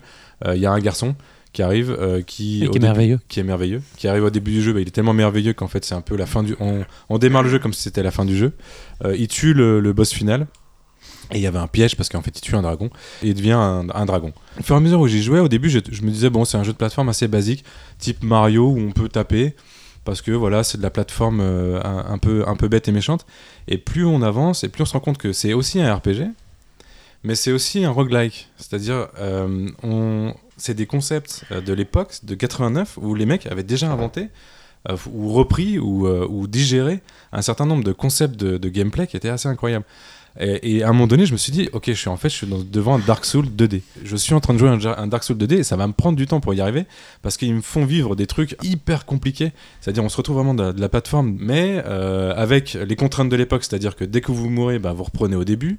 Mais vraiment au début, au début. hein. Heureusement, c'est un open world. Et là, ils on- ont gardé ça. et ils ont gardé ça, et c'est génial parce que ils ont refait en fait que l'enrobage. Le gameplay était tellement déjà euh, génial pour l'époque, ils ont même pas eu besoin. ils ont- apparemment, j'ai lu une, une interview d'eux, ils ont quand même changé des petites choses que les puristes ont un peu, euh, un peu regretté, mais qui apparemment étaient vraiment très compliquées, c'est-à-dire aller chercher des choses. Si vous savez pas que le truc existe à tel endroit, Mm. et que c'est un passage secret, vous arriverez même pas à débloquer un truc basique. Ça, ils ont enlevé. Mais sinon, le reste, euh, euh, c'est exactement le jeu de l'époque. Parce que, je peux te, t'arrêter Juste, je trouve ça marrant que tu dises euh, que c'est un, un Dark Souls en 2D parce que bon, on prête facilement les accointances à Dark Souls euh, ces, ces derniers temps. Euh, bon, Dark Souls c'était inspiré de ce type de jeu en Die and Retry aussi à l'époque, donc c'est normal que ça fasse une espèce de boucle. Maintenant, si tu cherches un, un- un Dark Souls en, en 2D, je pense que des titres comme Hyper Light Drifter, dont on avait déjà causé, ou Hollow Knight, ça sera un petit peu euh, Oh. plus proche de ça, mais peu importe. C'est ce qui est vraiment à souligner, c'est que la qualité de ce portage-là, elle s'est faite aussi euh, avec euh, la récupération euh, de la licence, puisqu'au départ, le but c'était de faire un jeu inspiré d'eux, et en fait, c'était tellement énorme que euh, ils ont, je sais pas exactement comment a été faite la demande, mais finalement le, le- le créateur original de la série euh, japonaise a adoubé euh, Lizard Cube et finalement cet épisode euh, The Dragon's Trap est devenu un épisode complètement officiel. Et ça c'est le signe d'une extrême qualité de portage et d'énormément d'amour autour, autour du titre. Tout à fait. Tu parlais des limites que certains avaient repérées. C'est très marrant de voir parce qu'évidemment, le jeu propose un luxe absolu. C'est euh, de switcher parce qu'on voulait faire en fait on voulait faire un peu la chronique à deux parce que j'y ai joué aussi. C'est vrai, exactement. Tu voulais en parler aussi. C'est pour ça pardon euh, que je me permets de te couper un peu plus euh, longtemps. Vas-y. Fais-toi plaisir. Et donc le, le jeu permet le luxe absolu en termes de portage rétro, qui est portage classique, pardon, qui est euh, de pouvoir switcher à la volée euh, de la version originale à la version upgradée. Euh, et, et- et au niveau sonore aussi, c'est-à-dire qu'on peut basculer d'un bouton euh, de la musique d'époque à, à la musique refaite aujourd'hui. euh, et pareil pour les graphismes, donc on peut mélanger les deux. On peut jouer au jeu d'origine avec la musique d'aujourd'hui ou jouer au jeu d'aujourd'hui avec la musique ça. 8 bits. Et plus avec les bruitages. On a le choix entre bruitage, musique et, euh, et en- enrobage graphique. Voilà. Ce qui avait été lancé par le premier euh, portage de Monkey Island. Exactement, c'est le même principe. Donc il y a une transition qui est toute simple, hein. je crois que c'est un balayage de gauche à droite ou un truc comme ça, mais De haut en bas. et, ouais. c'est- et ça a été rendu possible du fait que les créateurs, donc Omar et, et- et son comparse et, et son équipe, euh, ont réalisé le jeu au pixel près. Donc c'est vraiment les mêmes frames d'animation, c'est vraiment tout est vraiment ultra respecté. D'accord. Mmh. Et Moi, et moi, ce qui m'a étonné, c'est que justement, je me suis amusé. Je connaissais pas cet épisode de Wonder Boy. Moi, je connaissais les épisodes euh, arcade de la série. Donc, comme celui-là était sorti sur, euh, sur console euh, uniquement, je le connaissais pas. Et du coup, j'ai pu observer quel était le, le jeu euh, en, en rétro euh, dessus. Et, et moi, j'ai été surpris de certains choix de game design. Par exemple, euh, des blocs sur lesquels il fallait monter ou euh, des zones de lave ou des trucs comme ça, bah, finalement avec le côté entre guillemets ultra moche de l'époque, euh, c'était bien plus lisible. Et aujourd'hui, j'ai dit entre guillemets, parce que moi je trouve ça très beau, mais je peux comprendre que des gens qui sont pas habitués à ce graphisme en quelques couleurs, ça peut être rebutant. Ce qui m'a amusé, c'est de voir à quel point ça influençait le gameplay et à quel point finalement de l'enrichissement graphique pouvait euh, créer quelques confusions en fait en termes de direction ou en tout cas une augmentation de la difficulté. Mais clairement, c'est. Je voulais aborder un sujet, c'est à quel moment maintenant on est à une époque, on est en 2017, on a une technologie à disposition qui nous permet de faire des remakes, de refaire des jeux avec l'int- l'intelligence de l'époque, mais avec une partie graphique complètement nouvelle et euh, parfaite. C'est-à-dire, à un moment donné, si on pense à la peinture, la différence entre la peinture rupestre et la Joconde, à un moment donné, la Joconde, bah, c'est la perfection parce qu'on ne peut pas faire mieux, parce qu'après, c'est juste une impression, c'est les artistes qui peuvent imaginer mieux.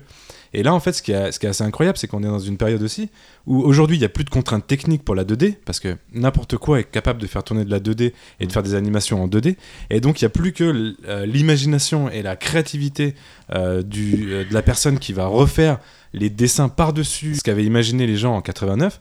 Et donc, je pense qu'on est à un niveau où il faut reprendre un petit peu ce qui a été fait dans les années euh, 80 et les refaire un peu de façon stylisée, et les embellir et les, et les rendre Ça c'est le, c'est le éblouissantes. but du, re- du remake en fait. C'est ça, sauf On que en parlait avec Vlad avant sur euh, Shadow of the Colossus. De toute façon, c'est- toujours la même chose, le fait de- d'essayer de policher un petit peu le graphisme. c'est même pas rendre- là, c'est carrément le, le- le faire exploser. C'est-à-dire, moi, j'ai joué les deux en fait. C'est ça qui était drôle, c'est que je me suis rendu compte assez tard qu'en fait, il y avait la possibilité de revenir à la version rétro. Je savais même pas au départ en l'achetant. Et Le, le fait de passer d'un d'un univers à l'autre en permanence, c'est génial. Et tu te dis à l'époque, le mec euh, qui a fait ça en 89, c'était un génie absolu. Ils ont juste fait par-dessus, ils ont recodé pour pouvoir faire la transition euh, 89-2017 pour la partie graphique.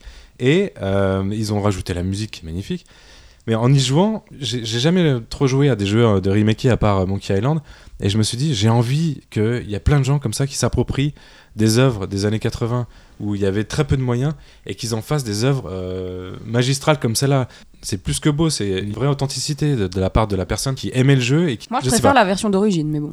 Ah bah, j'ai joué les deux. Enfin, les deux sont intéressantes. Mais la version de 2016, je la trouve vraiment très belle. C'est-à-dire que je vois qu'il y a un artiste derrière, un mec qui a quelque chose à me dire, et que chaque tableau me touche en fait, et, euh, et me donne envie d'aller plus loin, et me, je, je me perds vraiment dans ce jeu.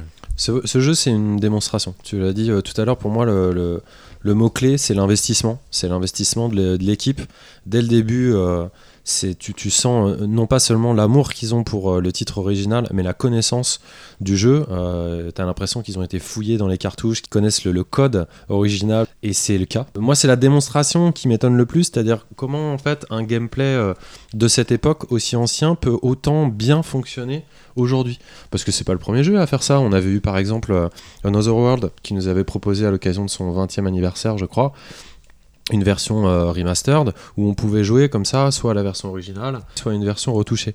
Euh, c'est hyper confortable, mais il y a- il peut y avoir une petite gêne, comme il peut y avoir une petite gêne sur le remake de, de Monkey Island aussi, où c'est finalement assez bien fait. Et puis quand on bascule sur les graphismes de l'époque, Il y a un delta. il y a, Il y a un delta énorme, de, énorme. de gameplay. Alors que là, il n'y a pas de delta de C'est gameplay. ça qui C'est ça m'étonne qui le est plus. génial. Et je ne comprends pas, Je en fait, comprends je que toujours pas pourquoi finalement je joue au jeu d'origine et que je prends un plaisir contemporain.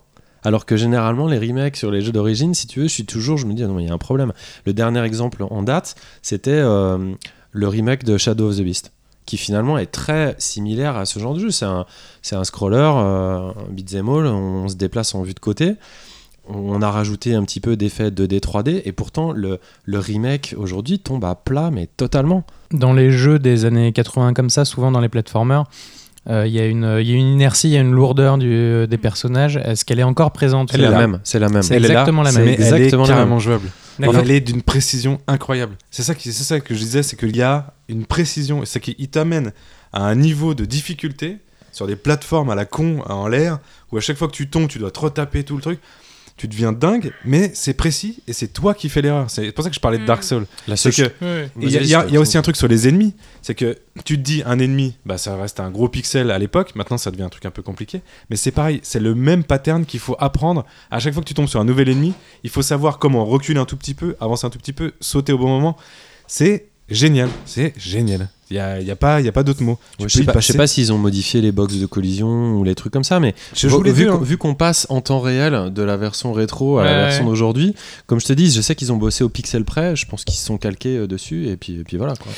Euh, je pense que c'est c'est une remarque, hein, mais euh, je pense que c'est particulièrement vrai sur les jeux en 8 bits justement, et probablement parce qu'on parlait de Shadow of the Colossus.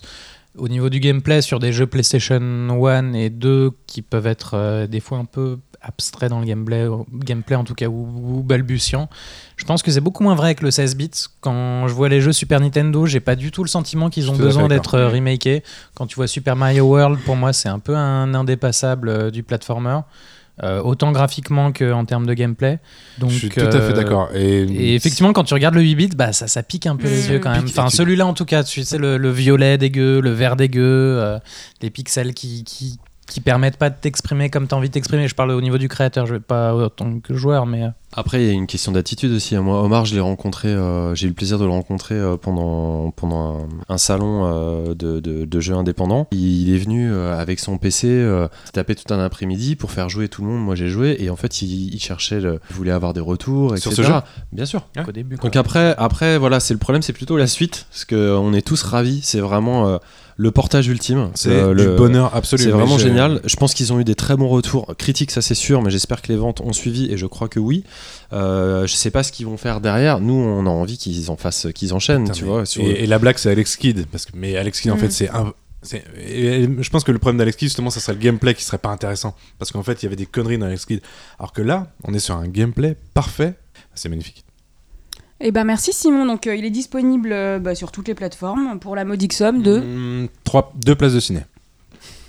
Et ben on enchaîne avec moi. Voilà, je me lance. Voilà. Euh, Vas-y, lance-toi. De quoi tu vas nous parler Alors moi, je vais vous parler de un ovni total. Ah bah d'ailleurs, c'est dans le titre, qui s'appelle Baobab Mausoleum épisode 1. OVNI Fagos Don't Eat Flamingos. Rien que ça.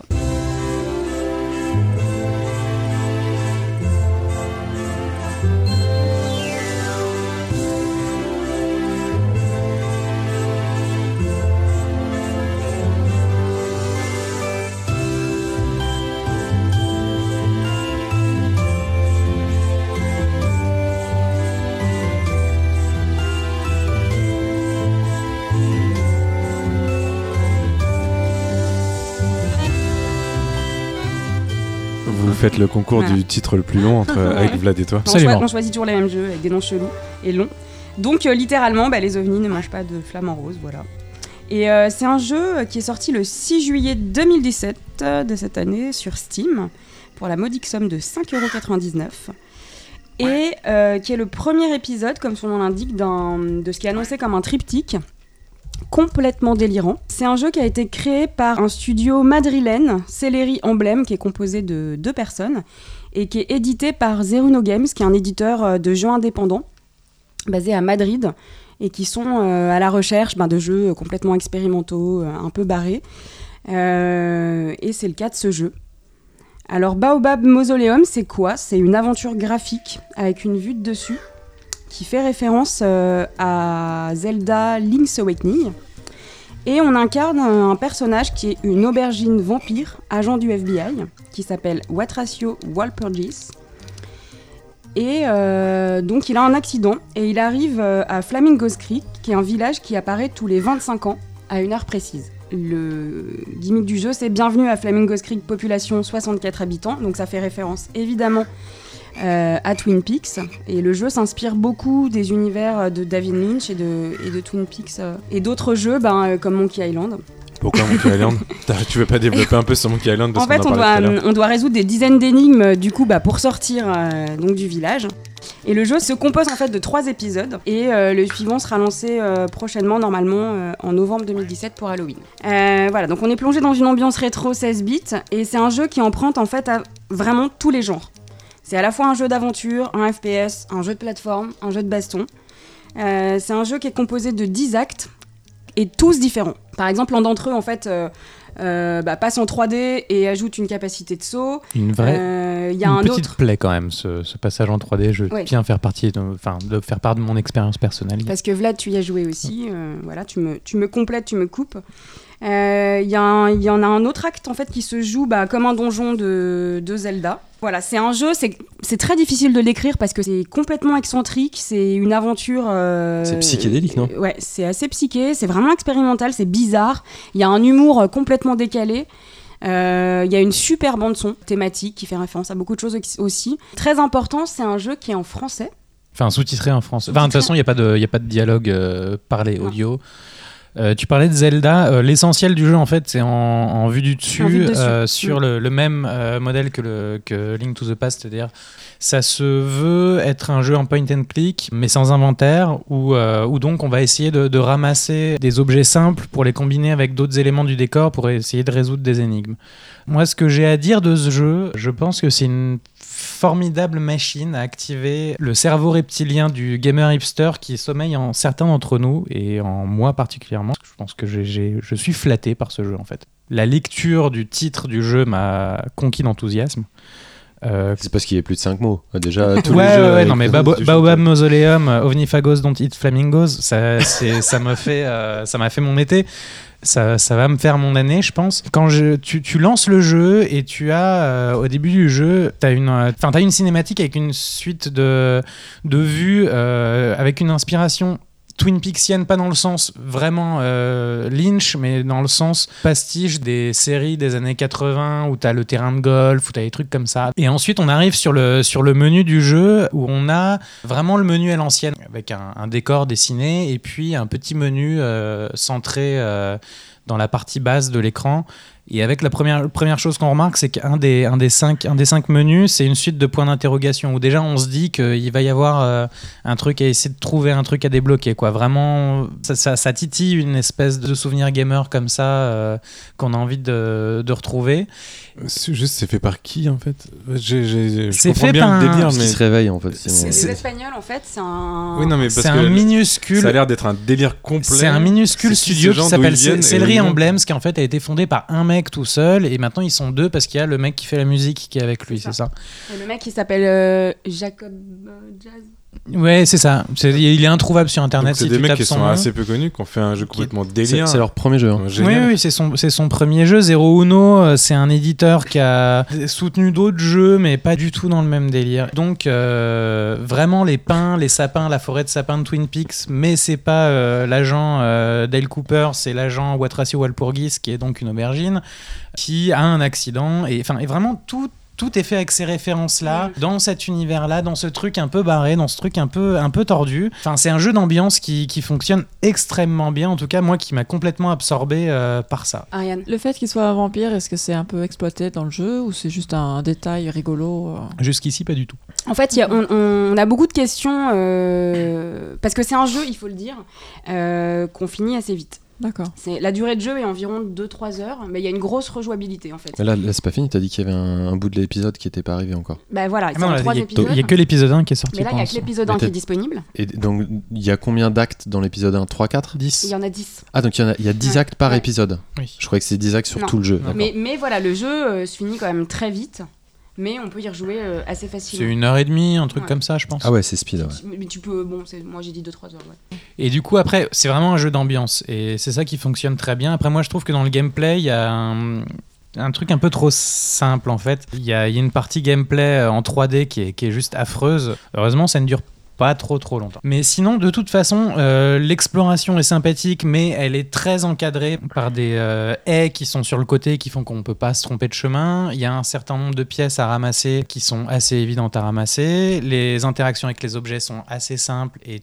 tu n'as qu'une énigme à résoudre l'une après l'autre et jamais un truc très compliqué euh, tout en même temps. Et oui, non, mais c'est ce que tu dis, c'est exactement ça. C'est un- vraiment un jeu d'ambiance. C'est-à-dire que tu vas vers ce jeu un peu par le nom, comme tu disais, et tu vas de surprise en surprise. T'es vraiment super. Tu, tu, tu sens bien que tu vas vers un une expérience de jeu un peu bizarre, un peu. euh, que ça va faire référence à certains trucs, mais. euh, Il y a un hommage à beaucoup de choses, à certains jeux, comme on l'a dit, à, voilà, à l'univers de Lynch. Enfin, ça croise beaucoup de choses. Et tu kiffes? Et c'est vraiment super surprenant. vraiment sympa. ah, mais oui, c'est un. C'est vraiment cool. Oui, oui, oui, si, si, C'est un, pas jeu- jeu d'ambiance, vraiment. Ouais. T'y vas en te disant que ce sera quoi. bizarre, mais t'es agréablement surpris. C'est vraiment une. Enfin, Genre, tu finis, t'as envie de voir les deux autres épisodes Ah ou- oui, mais oui, parce que voilà, il y a, il y a- y a deux, trois questions euh, en suspens. Tu te demandes s'ils vont y répondre. Tu te dis aussi que, euh, voilà, qu'est-ce qu'ils vont intégrer dans l'épisode 2, dans l'épisode 3 Euh, Comment- dans, dans, dans, le- dans le, dans le délire un peu Dans le hommage, délire, ouais, carrément, euh, c'est dans, vrai les, que- dans, dans les gameplays, tu te dis on va aller où dans l'épisode 2 Est-ce qu'ils vont nous surprendre autant? Est-ce qu'ils vont nous surprendre encore plus alors qu'on voilà, on a déjà joué à cet épisode 1 T'es un peu, enfin moi je sais pas toi Vlad, mais moi je suis un peu piqué en me disant euh, voilà, c'est quoi l'épisode 2 quoi? Si, si, j'ai carrément envie de voir ce qui va se passer. Et après, d'autant plus que pour le coup, la dernière partie du jeu en termes de gameplay est clairement la plus réussie, celle qui est justement en mode un peu donjon. Et euh, celle où il y a le plus de challenge, quoi, où il y a le plus de, de choses à essayer de faire, où tu vas recommencer, où tu vas essayer de comprendre comment ça fonctionne et où tu vas. Et c'est vraiment bien foutu. Donc on, on avait Wonder Boy qui était un petit peu le calque, qui était un petit peu la, le- la remasterisation d'un truc des années 80. Là c'est on reprend les concepts. C'est une éponge en fait. Comment tu fais le- C'est une le- éponge. le- pas le euh, c'est une éponge à référence. C'est c'est un jeu d'ambiance. Ça a C'est été vraiment un jeu d'ambiance. T'as vraiment l'impression que les, les jeux auxquels il fait, euh, fait référence ont été digérés et vomis et Ouais, que c'est ça, ça. ça ressort quelque chose de beaucoup plus contemporain euh, par rapport à, Avec un propos. Je sais pas, j'ai l'impression que c'est un mix euh, entre Undertale et Stardew Valley, tu vois, qu'on a shaké ensemble. ça a donné un truc avec des, avec des couleurs fluo. C'est au-delà de ça, c'est qu'ils checkent euh, à la fois des références à certains jeux, où tu vois, on emprunte à Zelda, bah, euh, bêtement pour la vue de dessus, et un donjon.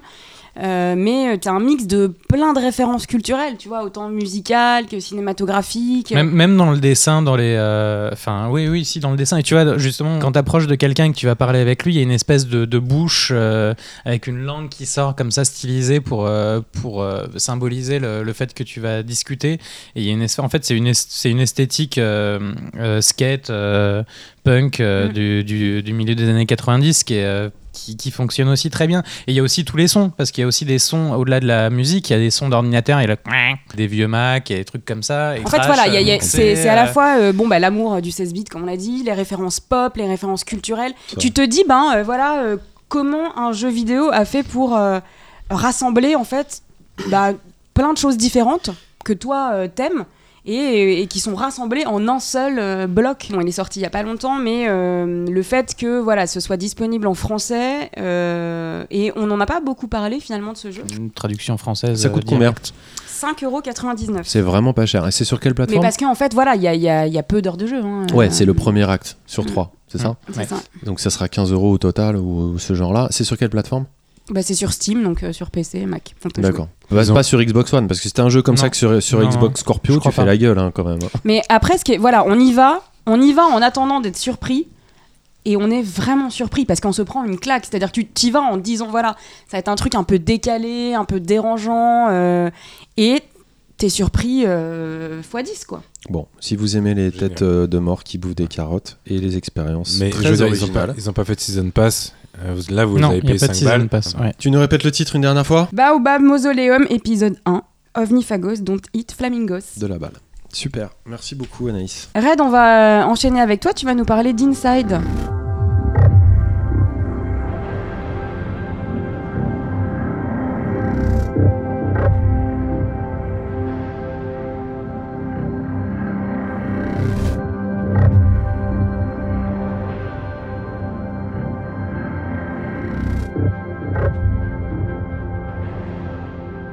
Ouais, qui est sorti euh, le 29 juin 2016 pour être précis. Donc euh, ce qu'on peut dire c'est que j'ai du retard, mais le jeu aussi était sorti avec du retard parce qu'il avait été euh, annoncé avec un an d'avance.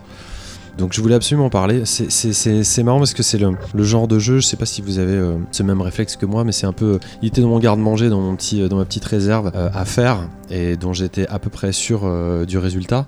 Et, mais je trouvais pas le temps de, je trouvais pas le temps de le faire, donc euh, je me, je me garde comme ça des petites choses euh, au chaud euh, pour des moments euh, à choyer. Je sais pas si c'est français, mais bon bref, je vais dire ça comme ça. Bref, euh, ce jeu il est disponible sur Xbox One, sur PS4 et sur PC. Il a été développé par un studio qui s'appelle Playdead, un studio danois de Copenhague pour être précis, qu'on connaît euh, parce qu'ils avaient développé le réputé Limbo, en tout cas réputé Mm. pour la plupart des gens, parce que je sais que Vladimir est passé un peu au travers. par Chef-d'œuvre. euh, il me semble que j'avais déjà parlé de ce Pas, pas de débat. il, il me semble que j'ai déjà parlé de ce studio euh, à une occasion de news euh, parce que les, les, les cofondateurs, à la suite euh, Ça d'Inside, dépend, ils ont fait un truc vert ou pas ils se sont séparés. Vous en avez peut-être entendu parler. Moi, je voulais vraiment revenir dessus parce que euh, bah, c'est simple. C'est vraiment euh, l'un des, des tout meilleurs jeux auxquels j'ai joué ces dernières années. Donc, je vais pas vous, vous faire attendre. Très rapidement, je vais vous conter l'histoire. Si vous ne savez pas, il s'agit d'une marche ou d'une fuite d'un jeune enfant dans une société euh, autoritaire euh, dystopique très lugubre euh, qui est principalement euh, euh, traité de façon monochromique, en tout cas avec très très peu de couleurs et, et beaucoup d'obscurité. Et une fois qu'on a dit ça, on a quasiment tout dit du jeu. Non, là, t'as dit Limbo. Et ça serait, ça serait vous spoiler que de vous en raconter plus en détail, mais je vais quand même vous faire part de, de- de mon émotion après, après avoir joué. Qu'est-ce que ça apporte par rapport à Limbo?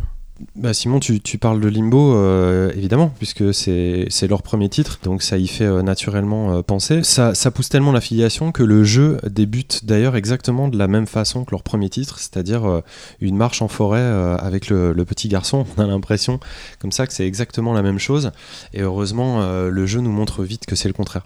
C'est assez fantastique cette fuite en avant. On suit cet enfant sans visage un petit peu à la manière de That Dragon Cancer, je crois aussi, qui était un enfant euh, sans visage. Comme euh, un sprite euh, complètement étouffé par le décor qui, qui l'entoure, de façon avec une échelle extrêmement, extrêmement réduite. Une mise en scène, euh, bon, je vais utiliser de superlative, mais absolument somptueuse. Il n'y a pas de musique, il y en a très peu. Quand la musique arrive, elle, elle vient juste pour vous électrifier euh, d'émotion, tellement c'est, son, son arrivée est forte et sensitive. On a des changements de perspective euh, absolument somptueux. Le travail euh, sur le sound design est juste ouf. Euh, c'est une leçon de jeu euh, 2D, 3D. Euh, que ça soit au niveau du cadrage, de l'animation, des transitions, de l'ambiance. Moi, c'est simple, ça m'a rappelé le début d'Another World.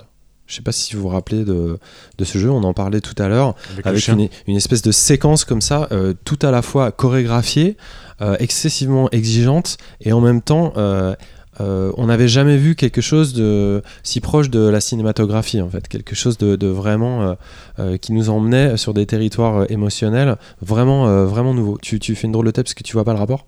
Sauf que c'est Non, une parce que cinématique. je, je t'écoute avec euh, C'est une cinématique surtout, alors que là, tu joues. Non, je te parle Ah. de la première séquence où on arrive dans le monde. Et, euh, et pour moi, c'est clairement. euh, Il y a des références de cet ordre. J'en ai pas discuté avec les, avec les développeurs. J'aimerais beaucoup, mais je serais vraiment étonné qu'ils aient, qu'ils aient pas ça euh, en tête parce qu'on retrouve des animations et des émotions à la ICO. On retrouve un petit peu de Oddworld aussi, l'Odyssée d'Abe. Même Heart of Darkness, je sais pas si vous vous rappelez de cet autre jeu d'Eric Chahi. euh, qui était sorti sur PlayStation, je crois, si je ne m'abuse, entre Oui, autres, Exactement. et PC peut-être. Ça, c'était magnifique. et qui était à l'époque un jeu qui avait été très long à accoucher et qui avait été euh, adoubé euh, de par son travail sur, euh, sur l'animation. Bref, j'ai été scié par, par cette histoire. Je sais que le jeu a été encensé par la critique depuis, depuis un an. Personnellement, je l'avais pas fait. J'avais pas entendu ces contrastes qu'il y a, cette, cette richesse d'univers qui m'a accompagné. Par exemple, le fait de, de me retrouver entouré de, de, poussins. dans cet univers apocalyptique euh, et d'enchaîner sur, euh, sur des véritables charniers euh, de corps de, de, bovins complètement estropiés ou en tout cas morts. Je sais pas quel autre terme utiliser, donc beaucoup de contrastes. Ce qui m'a frappé aussi, c'est l'empathie que le jeu peut provoquer avec un rythme si parfait. C'est-à-dire qu'on est quand même sur un jeu avec un défilement horizontal, comme il y en a pléthore. Il y a quelques mois, m'était fait par exemple Unravel. Euh, sur PS4 qui avait complètement échoué dans ce domaine, c'est-à-dire qui était vraiment euh, une, proche de la perfection au niveau visuel et qui ne réussissait pas à provoquer euh, l'émotion qu'il était censé susciter. Et là, c'est l'inverse. Tout au niveau de son écriture, de son rythme, de sa direction artistique, va dans le sens de la cohérence, va dans le sens de la création, de l'empathie et de l'émotion et de l'ambiance, et ça fonctionne à merveille. C'est euh, donc euh, bah, le mot qui résume bien ce que ce qu'est ce titre. C'est une merveille, absolument. Euh, il faut absolument y jouer. C'est pas cher. Ça dépend un peu de la plateforme sur laquelle vous êtes. Par exemple, en ce moment, il y a une promo à moins 10% sur Steam. Le jeu est à 27 euros. Sur Xbox One, il est à 20 euros. Et sur PS4, il y a une promo d'été, il est à 8 euros. Donc à 8 euros, vous n'avez même pas euh, l'occasion d'hésiter. Vous le prenez dès euh, la fin de cet enregistrement et euh, vous y jouez. C'est- vraiment une pépite comme on, en- comme on en fait que très rarement. Il y, a, il y a- il y a quand même deux, trois points, non pas négatifs, mais Juste avant que tu parles de tes points négatifs, justement, tu penses pas qu'il est moins percutant que, que Limbo dans son temps? Limbo, j'avais pas accroché à l'époque, c'était pas mon truc. Peu importe. Braid non plus. Voilà, beaucoup, plus. Le moment où ils sont Mais je respecte, je respecte ça. Et en fait, que tu parles aujourd'hui de Inside euh, de cette façon-là et de euh, Unravel de cette façon-là, ce que je trouve intéressant, c'est qu'en fait, ce qui est en train de se développer aujourd'hui, c'est qu'il y a des auteurs. Il y a des auteurs de jeux vidéo qui sont en train d'émerger. Et c'est pas juste, euh, c'est pas juste des studios, c'est pas juste des, des mecs qui sont édités, c'est pas juste des mecs qui, qui, qui appliquent une formule, c'est des auteurs, c'est des mecs qui ont des trucs à dire, qui, qui le font. Non mais je suis vraiment d'accord avec toi. Moi quand j'étais, si je pouvais exprimer un petit peu l'émotion que j'ai eue, qui est personnelle, je pense que chacun a, a son émotion propre évidemment euh, devant le titre, mais j'ai eu, euh, j'ai retrouvé des émotions que j'avais devant des ballets de danse contemporaine. Pourtant on en est très très loin, avec une émotion qui En était fait- la mienne, mais qui était celle de quelqu'un devant une œuvre de grâce, de beauté. Parce que c'est pas juste une DA comme ça pour faire beau et pour faire briller ma machine ou ma télé. C'est que c'est magnifique et je me dis, mais c'est beau. J'en étais presque à avoir non plus des avatars, mais des interprètes. Ça m'a vraiment interpellé au niveau chorégraphique. Justement, les mecs avaient un, truc à dire et ils l'ont dit avec Limbo. Et pour moi, ça, c'est de la redite. Alors je voulais, je voulais te répondre à ça. Je- pour moi, je sais pas comment toi tu l'as ressenti, mais ce qu'a fait, euh, ce qu'a réussi Limbo, c'est le fait de se dire on va prendre un système de jeu euh, existant, à savoir un runner platformer en 2D, et on va y injecter de l'émotion. Et ça, on avait eu très peu. Pour moi, c'est ce que c'est ce que ça a fait, c'est-à-dire que j'avais jamais ressenti ça devant Limbo. Et ils sont non pas dans la redite, mais dans la continuité et euh, l'émancipation de, de, ce genre, parce que ça se fait, ça fait effectivement ce que fait Limbo encore plus loin et encore plus fort de manière technique. Comme je te disais, déjà des changements de perspective, euh, vraiment, ils ont poliché euh, leur. bah maintenant, ils, sont, ils ont changé de moteur, ils sont passés sur Unity, etc. Mais c'est vraiment, c'est dingue. En fait, au niveau des cadrages, j'ai presque envie de refaire le jeu pour l'étudier, euh, pour étudier sa cinématographie justement, parce qu'il y a des plans cassés, euh, il y, a, des- moments où tu, tu vois l'horizon qui change, mais quand tu reviens sur tes pas, ça revient pas exactement de la, même- de- de la- même façon. La musique est traitée de façon dynamique quand elle apparaît, donc elle est entièrement liée au gameplay. C'est vraiment fait avec énormément de nuances, de précision et de cohérence. Donc pour moi, c'est plus ils ont été jusqu'au bout de leur concept. la continuité. qu'ils ont fait, ils ont fait un Limbo. qui était assez basique, c'est-à-dire qui était assez simple. Dans la... Et là, en fait, ils ont rajouté beaucoup de, de- de- d'intelligence, euh, plus ciné- cinématographique, plus. euh, Je peux- C'est difficile musique. de te parler du jeu sans le spoiler, mais, Non, je, mais je t'assure que c'est pas une redite par rapport à Limbo, que ça l'emmène beaucoup plus loin. Ils ont même corrigé des défauts que Limbo avait, euh, notamment en termes de, de, hyper intéressant, de lecture, euh, du, du level design ou des choses comme ça. Mais, mais je peux re- rebondir euh, sur ce que tu dis pour, euh, pour, pour conclure. Il y a des caisses rouges, il y a des câbles jaunes, tu vois, c'est vraiment des, des, des codes immuables aux jeux vidéo qu'on n'évite pas. J'aurais préféré y jouer avec la croix directionnelle, le jeu impose de jouer avec le stick stick. analogique, tu vois.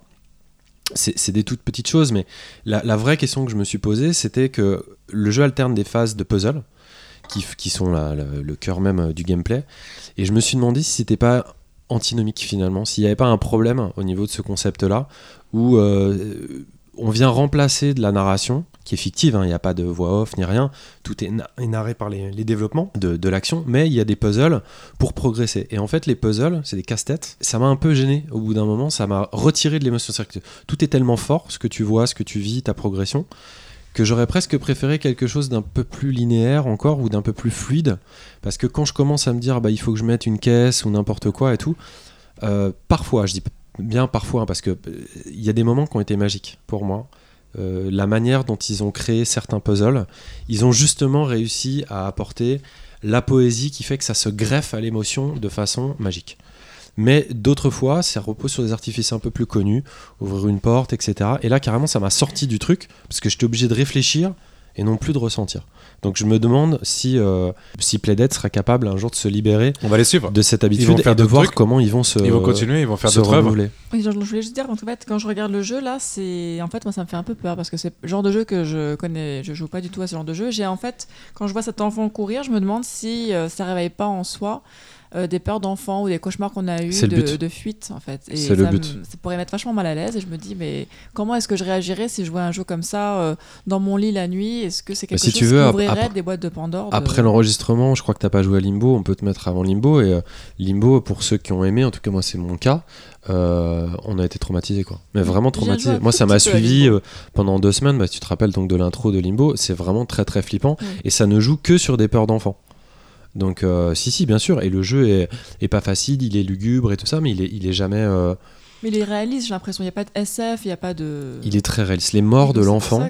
elles sont hyper dures. Elles sont jamais euh, surlignées, mais elles sont d'une violence. C'est vraiment, t'as as des corps disloqués, euh, Ouais. des choses comme ça. Et comme en plus l'avatar est un enfant, ça ne fait que, que, que démultiplier la, la violence euh, de l'acte.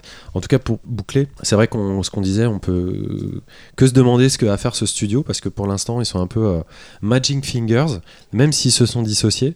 Il y a un mec qui s'appelle Dinopathy et qui est parti. Son mauvais genou est Dinopathy.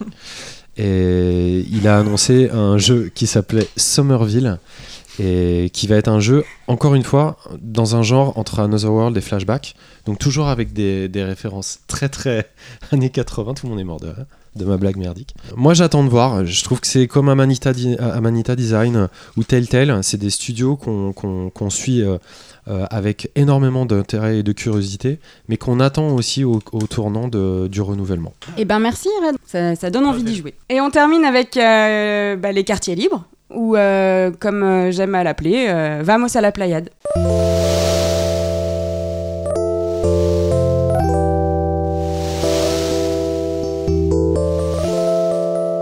Alors Ariane, de quoi tu vas nous parler? J'ai joué à un jeu plateau euh, de société. Et en fait, avec des amis, et j'étais, je sais plus comment ça s'appelle, les émissions de la télé, c'est spécial, donc films, séries télé, tout mélangé, tout, toutes les chaînes de de tout le monde. Et je tombe à un défi avec un autre joueur. Et là, le défi, c'est citer un à un les films de Tom Cruise. Ils se sont mis deux contre moi, je les ai latés. Mais bon, c'est pas Marocco. Marocco de la- du mois, c'est euh. Valériane, de Luc Besson. Parce que j'y allais avec beaucoup d'a priori. euh, j'aime pas du tout Luc Besson, j'aime pas le personnage, euh, pas trop ses films dernièrement. Et là, j'ai bah, plutôt bien aimé, c'était euh, très beau. Les acteurs étaient pas mal et bah, c'était une bonne surprise en fait. J'ai pas, j'ai pas lu la BD, mais, euh, mais j'ai- je trouvais que le monde était vraiment euh, très intéressant, très, euh, très coloré, très original. euh, L'histoire est plutôt intéressante, bon, très basique, hein, mais c'était une espèce d'enquête policière. euh, non, c'est vraiment, ça se regarde, c'est Donc tu recommandes. Ah oui, oui, oui. Merci Ariane. Simon, qu'est-ce que qu'est-ce que tu nous recommandes ce mois-ci? Bah, moi, je suis un peu obligé de vous recommander le dernier album de la Alt J. J'ai toujours du mal à le dire. Alt J pour les Français et Alt J pour les, les Anglais. Qui est un groupe qui est très compliqué pour moi parce qu'ils ont sorti euh, leur premier album en 2013 qui était pour moi la, consécration absolue de toute la pop électro que, que j'ai toujours aimé et que j'ai toujours choyé. Et ils ont sorti l'album absolu pour moi. Et depuis, ils ont sorti deux albums. Un il y a deux ans, trois ans, je sais plus exactement, qui était moins bien. Et celui-là qui sort euh, cette année, qui est moins spontané que, que leur premier album. Mais je les ai vus au Lollapalooza, euh, euh, qui, était à Paris, donc euh, pour la première édition il y a, deux semaines. Et je les ai vus pendant une heure et demie. J'adore. En fait, je suis amoureux de, je suis amoureux de ce groupe, je suis amoureux de ces mecs. Et même si, bah, ils sont jeunes, ils ont 25 ans, les pauvres. Désolé, euh, Vlad. Mais ils vont grandir, ils vont faire des choses et ils vont grandir dans leur musique. Et je suis sûr que ça va devenir des, des gens vraiment bien, que des, un grand groupe. Je, je pense vraiment que ça va être un groupe qui, dans le temps, vont vraiment compter. Et je m'attache à tous leurs Ah, albums. Il compte déjà. J'écoute, ils comptent déjà, mais ils- Pas au point des Red Hot. pas aujourd'hui au point des Red Hot, c'est clair. Est-ce que tu penses, est-ce que tu penses qu'ils seront dans la, Mozart, est-ce que tu presque. penses qu'ils seront dans la, Je lève un débat là vraiment le soundtrack de, de Grand Theft Auto 6 Non, mais ça c'est c'est la pas. Je référence. pense que c'est trop tard. Je pense qu'il fallait qu'il soit dans le 5 ou, ou jamais. Ce que je veux dire, c'est que voilà, ils ont sorti un album qui était hyper intéressant. Enfin, leur dernier album là qui est sorti cette année, il est très qu'ils seront dans intéressant. Fast and Furious 8 Non, ils y sont pas. Et en tout cas en concert, ils sont de mieux en mieux. C'est-à-dire qu'ils sortent un petit peu de leur carcan en studio. Et euh, je vous conseille vraiment d'écouter Al si vous avez jamais écouté Al parce qu'ils auront forcément des choses à vous, à vous apporter. Ils sont en Ils ont- concert en- à Paris Ils, bientôt. ils en- ils passent vraiment beaucoup cette année. Donc euh, jusqu'à la fin de l'année, vous avez plein d'occasions de les voir, que vous soyez à Paris ou que vous soyez en province. Allez-y, faites-vous plaisir. D'accord. Merci Simon. Red, ce mois-ci, tu, tu, tu vas nous parler de quoi? D'une bande dessinée, encore une fois, qui m'a séché et une bande dessinée d'un auteur euh, dont je, auquel je fais souvent référence, qui s'appelle Bastien Vives. J'ai lu euh, le dernier de Bastien Vives qui s'appelle Une sœur. C'est un sujet hyper classique, euh, ce qui raconte euh, les premiers émois euh, d'un garçon pendant son adolescence. Et ça fonctionne hyper bien. C'est une fluidité exemplaire. On a l'impression qu'il a fait. Qu'il a fait ça toute sa vie et qu'il pourra en faire 50 des comme ça. Et moi, ça m'a ça m'a vraiment bluffé. Donc, c'est sorti, c'est Casterman. Et je ne peux que vous encourager euh, à le lire, même s'il a déjà beaucoup de succès. Euh, en tout cas, c'est vraiment euh, un auteur que moi j'adore et qui qui est exceptionnel. Merci Red. Euh, Vlad J'ai commandé un disque de boogie euh, vietnamien des années 70 qui est Oh toujours pas arrivé, donc euh, je, je suis dans, dans l'expectative et l'attente et je, ne peux important. pas, je ne peux pas, je ne peux rien dire. Est-ce que tu peux citer D'ici là, une euh, personne qui fait du boogie euh, Vietnamien. bah, j'attends cette, j'attends compilation pour, pour le découvrir. Et toi, Anaïs, t'as une petite reco? Oui, alors en plus c'est le mois d'août et euh, voilà, vous êtes en vacances avec vos potes, avec votre famille, etc. Et vous avez envie de jouer à un petit jeu de société sympa. Et euh, c'est Davy en fait qui était là la dernière fois. Davy Mourier, ouais. Davy Mourier qui m'a fait découvrir un jeu qui s'appelle Codenames et qui est vraiment super sympa. C'est un jeu, euh, un jeu de, donc de, de société auquel on joue à plusieurs et en fait on doit euh, se faire deviner euh, des mots. C'est le truc où tu mets ton post-it sur le front? Pas du tout. Ah, ok. En fait, t'as. non mais c'est. Non, mais ça, c'est un super jeu. compliqué à décrire. C'est compliqué à décrire, mais c'est vraiment, vraiment très, très sympa. Voilà. Et tu sais qu'il y a des mecs qui ont fait le remake de ce jeu avec le post-it sur le front sur iPhone C'est vrai Oui, Ouais. tout à Et fait. tu fais- Mais l'iPhone. Mais ça doit être super chiant. Non, bah on est comme ça et on voit. enfin, Non, ça marche bien, c'est assez Ah efficace comme jeu. Ouais. Anaïs Bon, en tout cas, Codenames, jouez-y euh, pendant les vacances, c'est super sympa. On y joue par équipe, on se fait deviner des mots euh, en mode pyramide, etc. Blablabla, c'est super. Et si vous connaissez pas, allez sur tricktrack.net et écoutez Monsieur Fall en parler. Il est génial. C'est génial. J'aimerais bien qu'on y joue Mais tous là, ensemble. Ah ouais t'es- on- termine sur une, euh, on termine sur une musique. Vlad? Oui, sur une musique qui est euh, Difficult Love de Messer Choops. Messer Choops, c'est un, c'est un groupe euh, russe de, de surf psychédélique pour lequel j'ai énormément d'affection et qui fait euh, une musique vraiment très étrange et euh, Et voilà. Et qui est issu du, du jeu dont tu as parlé et qui s'appelle? Rappelle-nous. Baobab's Mausoleum, Ovnifagos Don't Eat Flamingos. C'est la fin de cette émission. Bah, merci à tous de nous avoir écoutés. Bonnes vacances à tous. Et on se revoit euh. À la rentrée. à la rentrée. À la rentrée. oui. Salut Au revoir tout le monde. Salut. Ciao, ciao. Bye bye.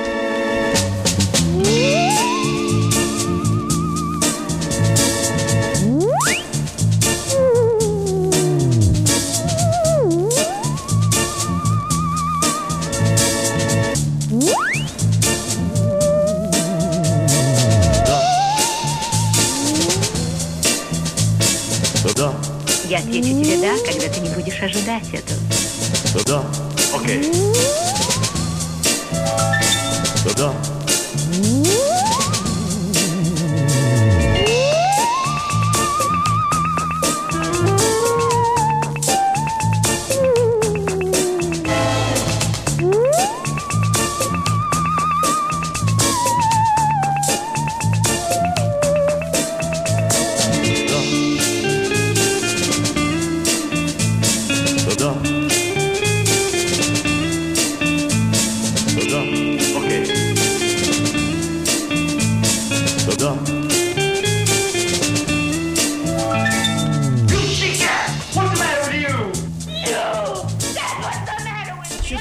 Pipa Oh, merci, très bien. Ça part complètement en couille. Je pensais que c'était le dessin animé. Léa, Léa Léa Passion. Ah oui, Léa Passion. C'est pour ça, euh, Laura Passion. oui. Personne n'avait. Bon, ouais. J'étais tout seul Ouais, peut-être. On entend super bien ta bouche euh, quand tu, quand tu grignotes. Quand il y a un trou. Euh, de la façon qu'ils qu'ils ont envie de le faire. C'est Très, très, très grosse faute de français dans ce que je viens de dire. Euh, Oui, c'est un marteau. Ouais, c'est ton C'est voisin les qui fait les travaux. travaux. Ça va s'entendre ça mon voisin Ça de va là. probablement s'entendre.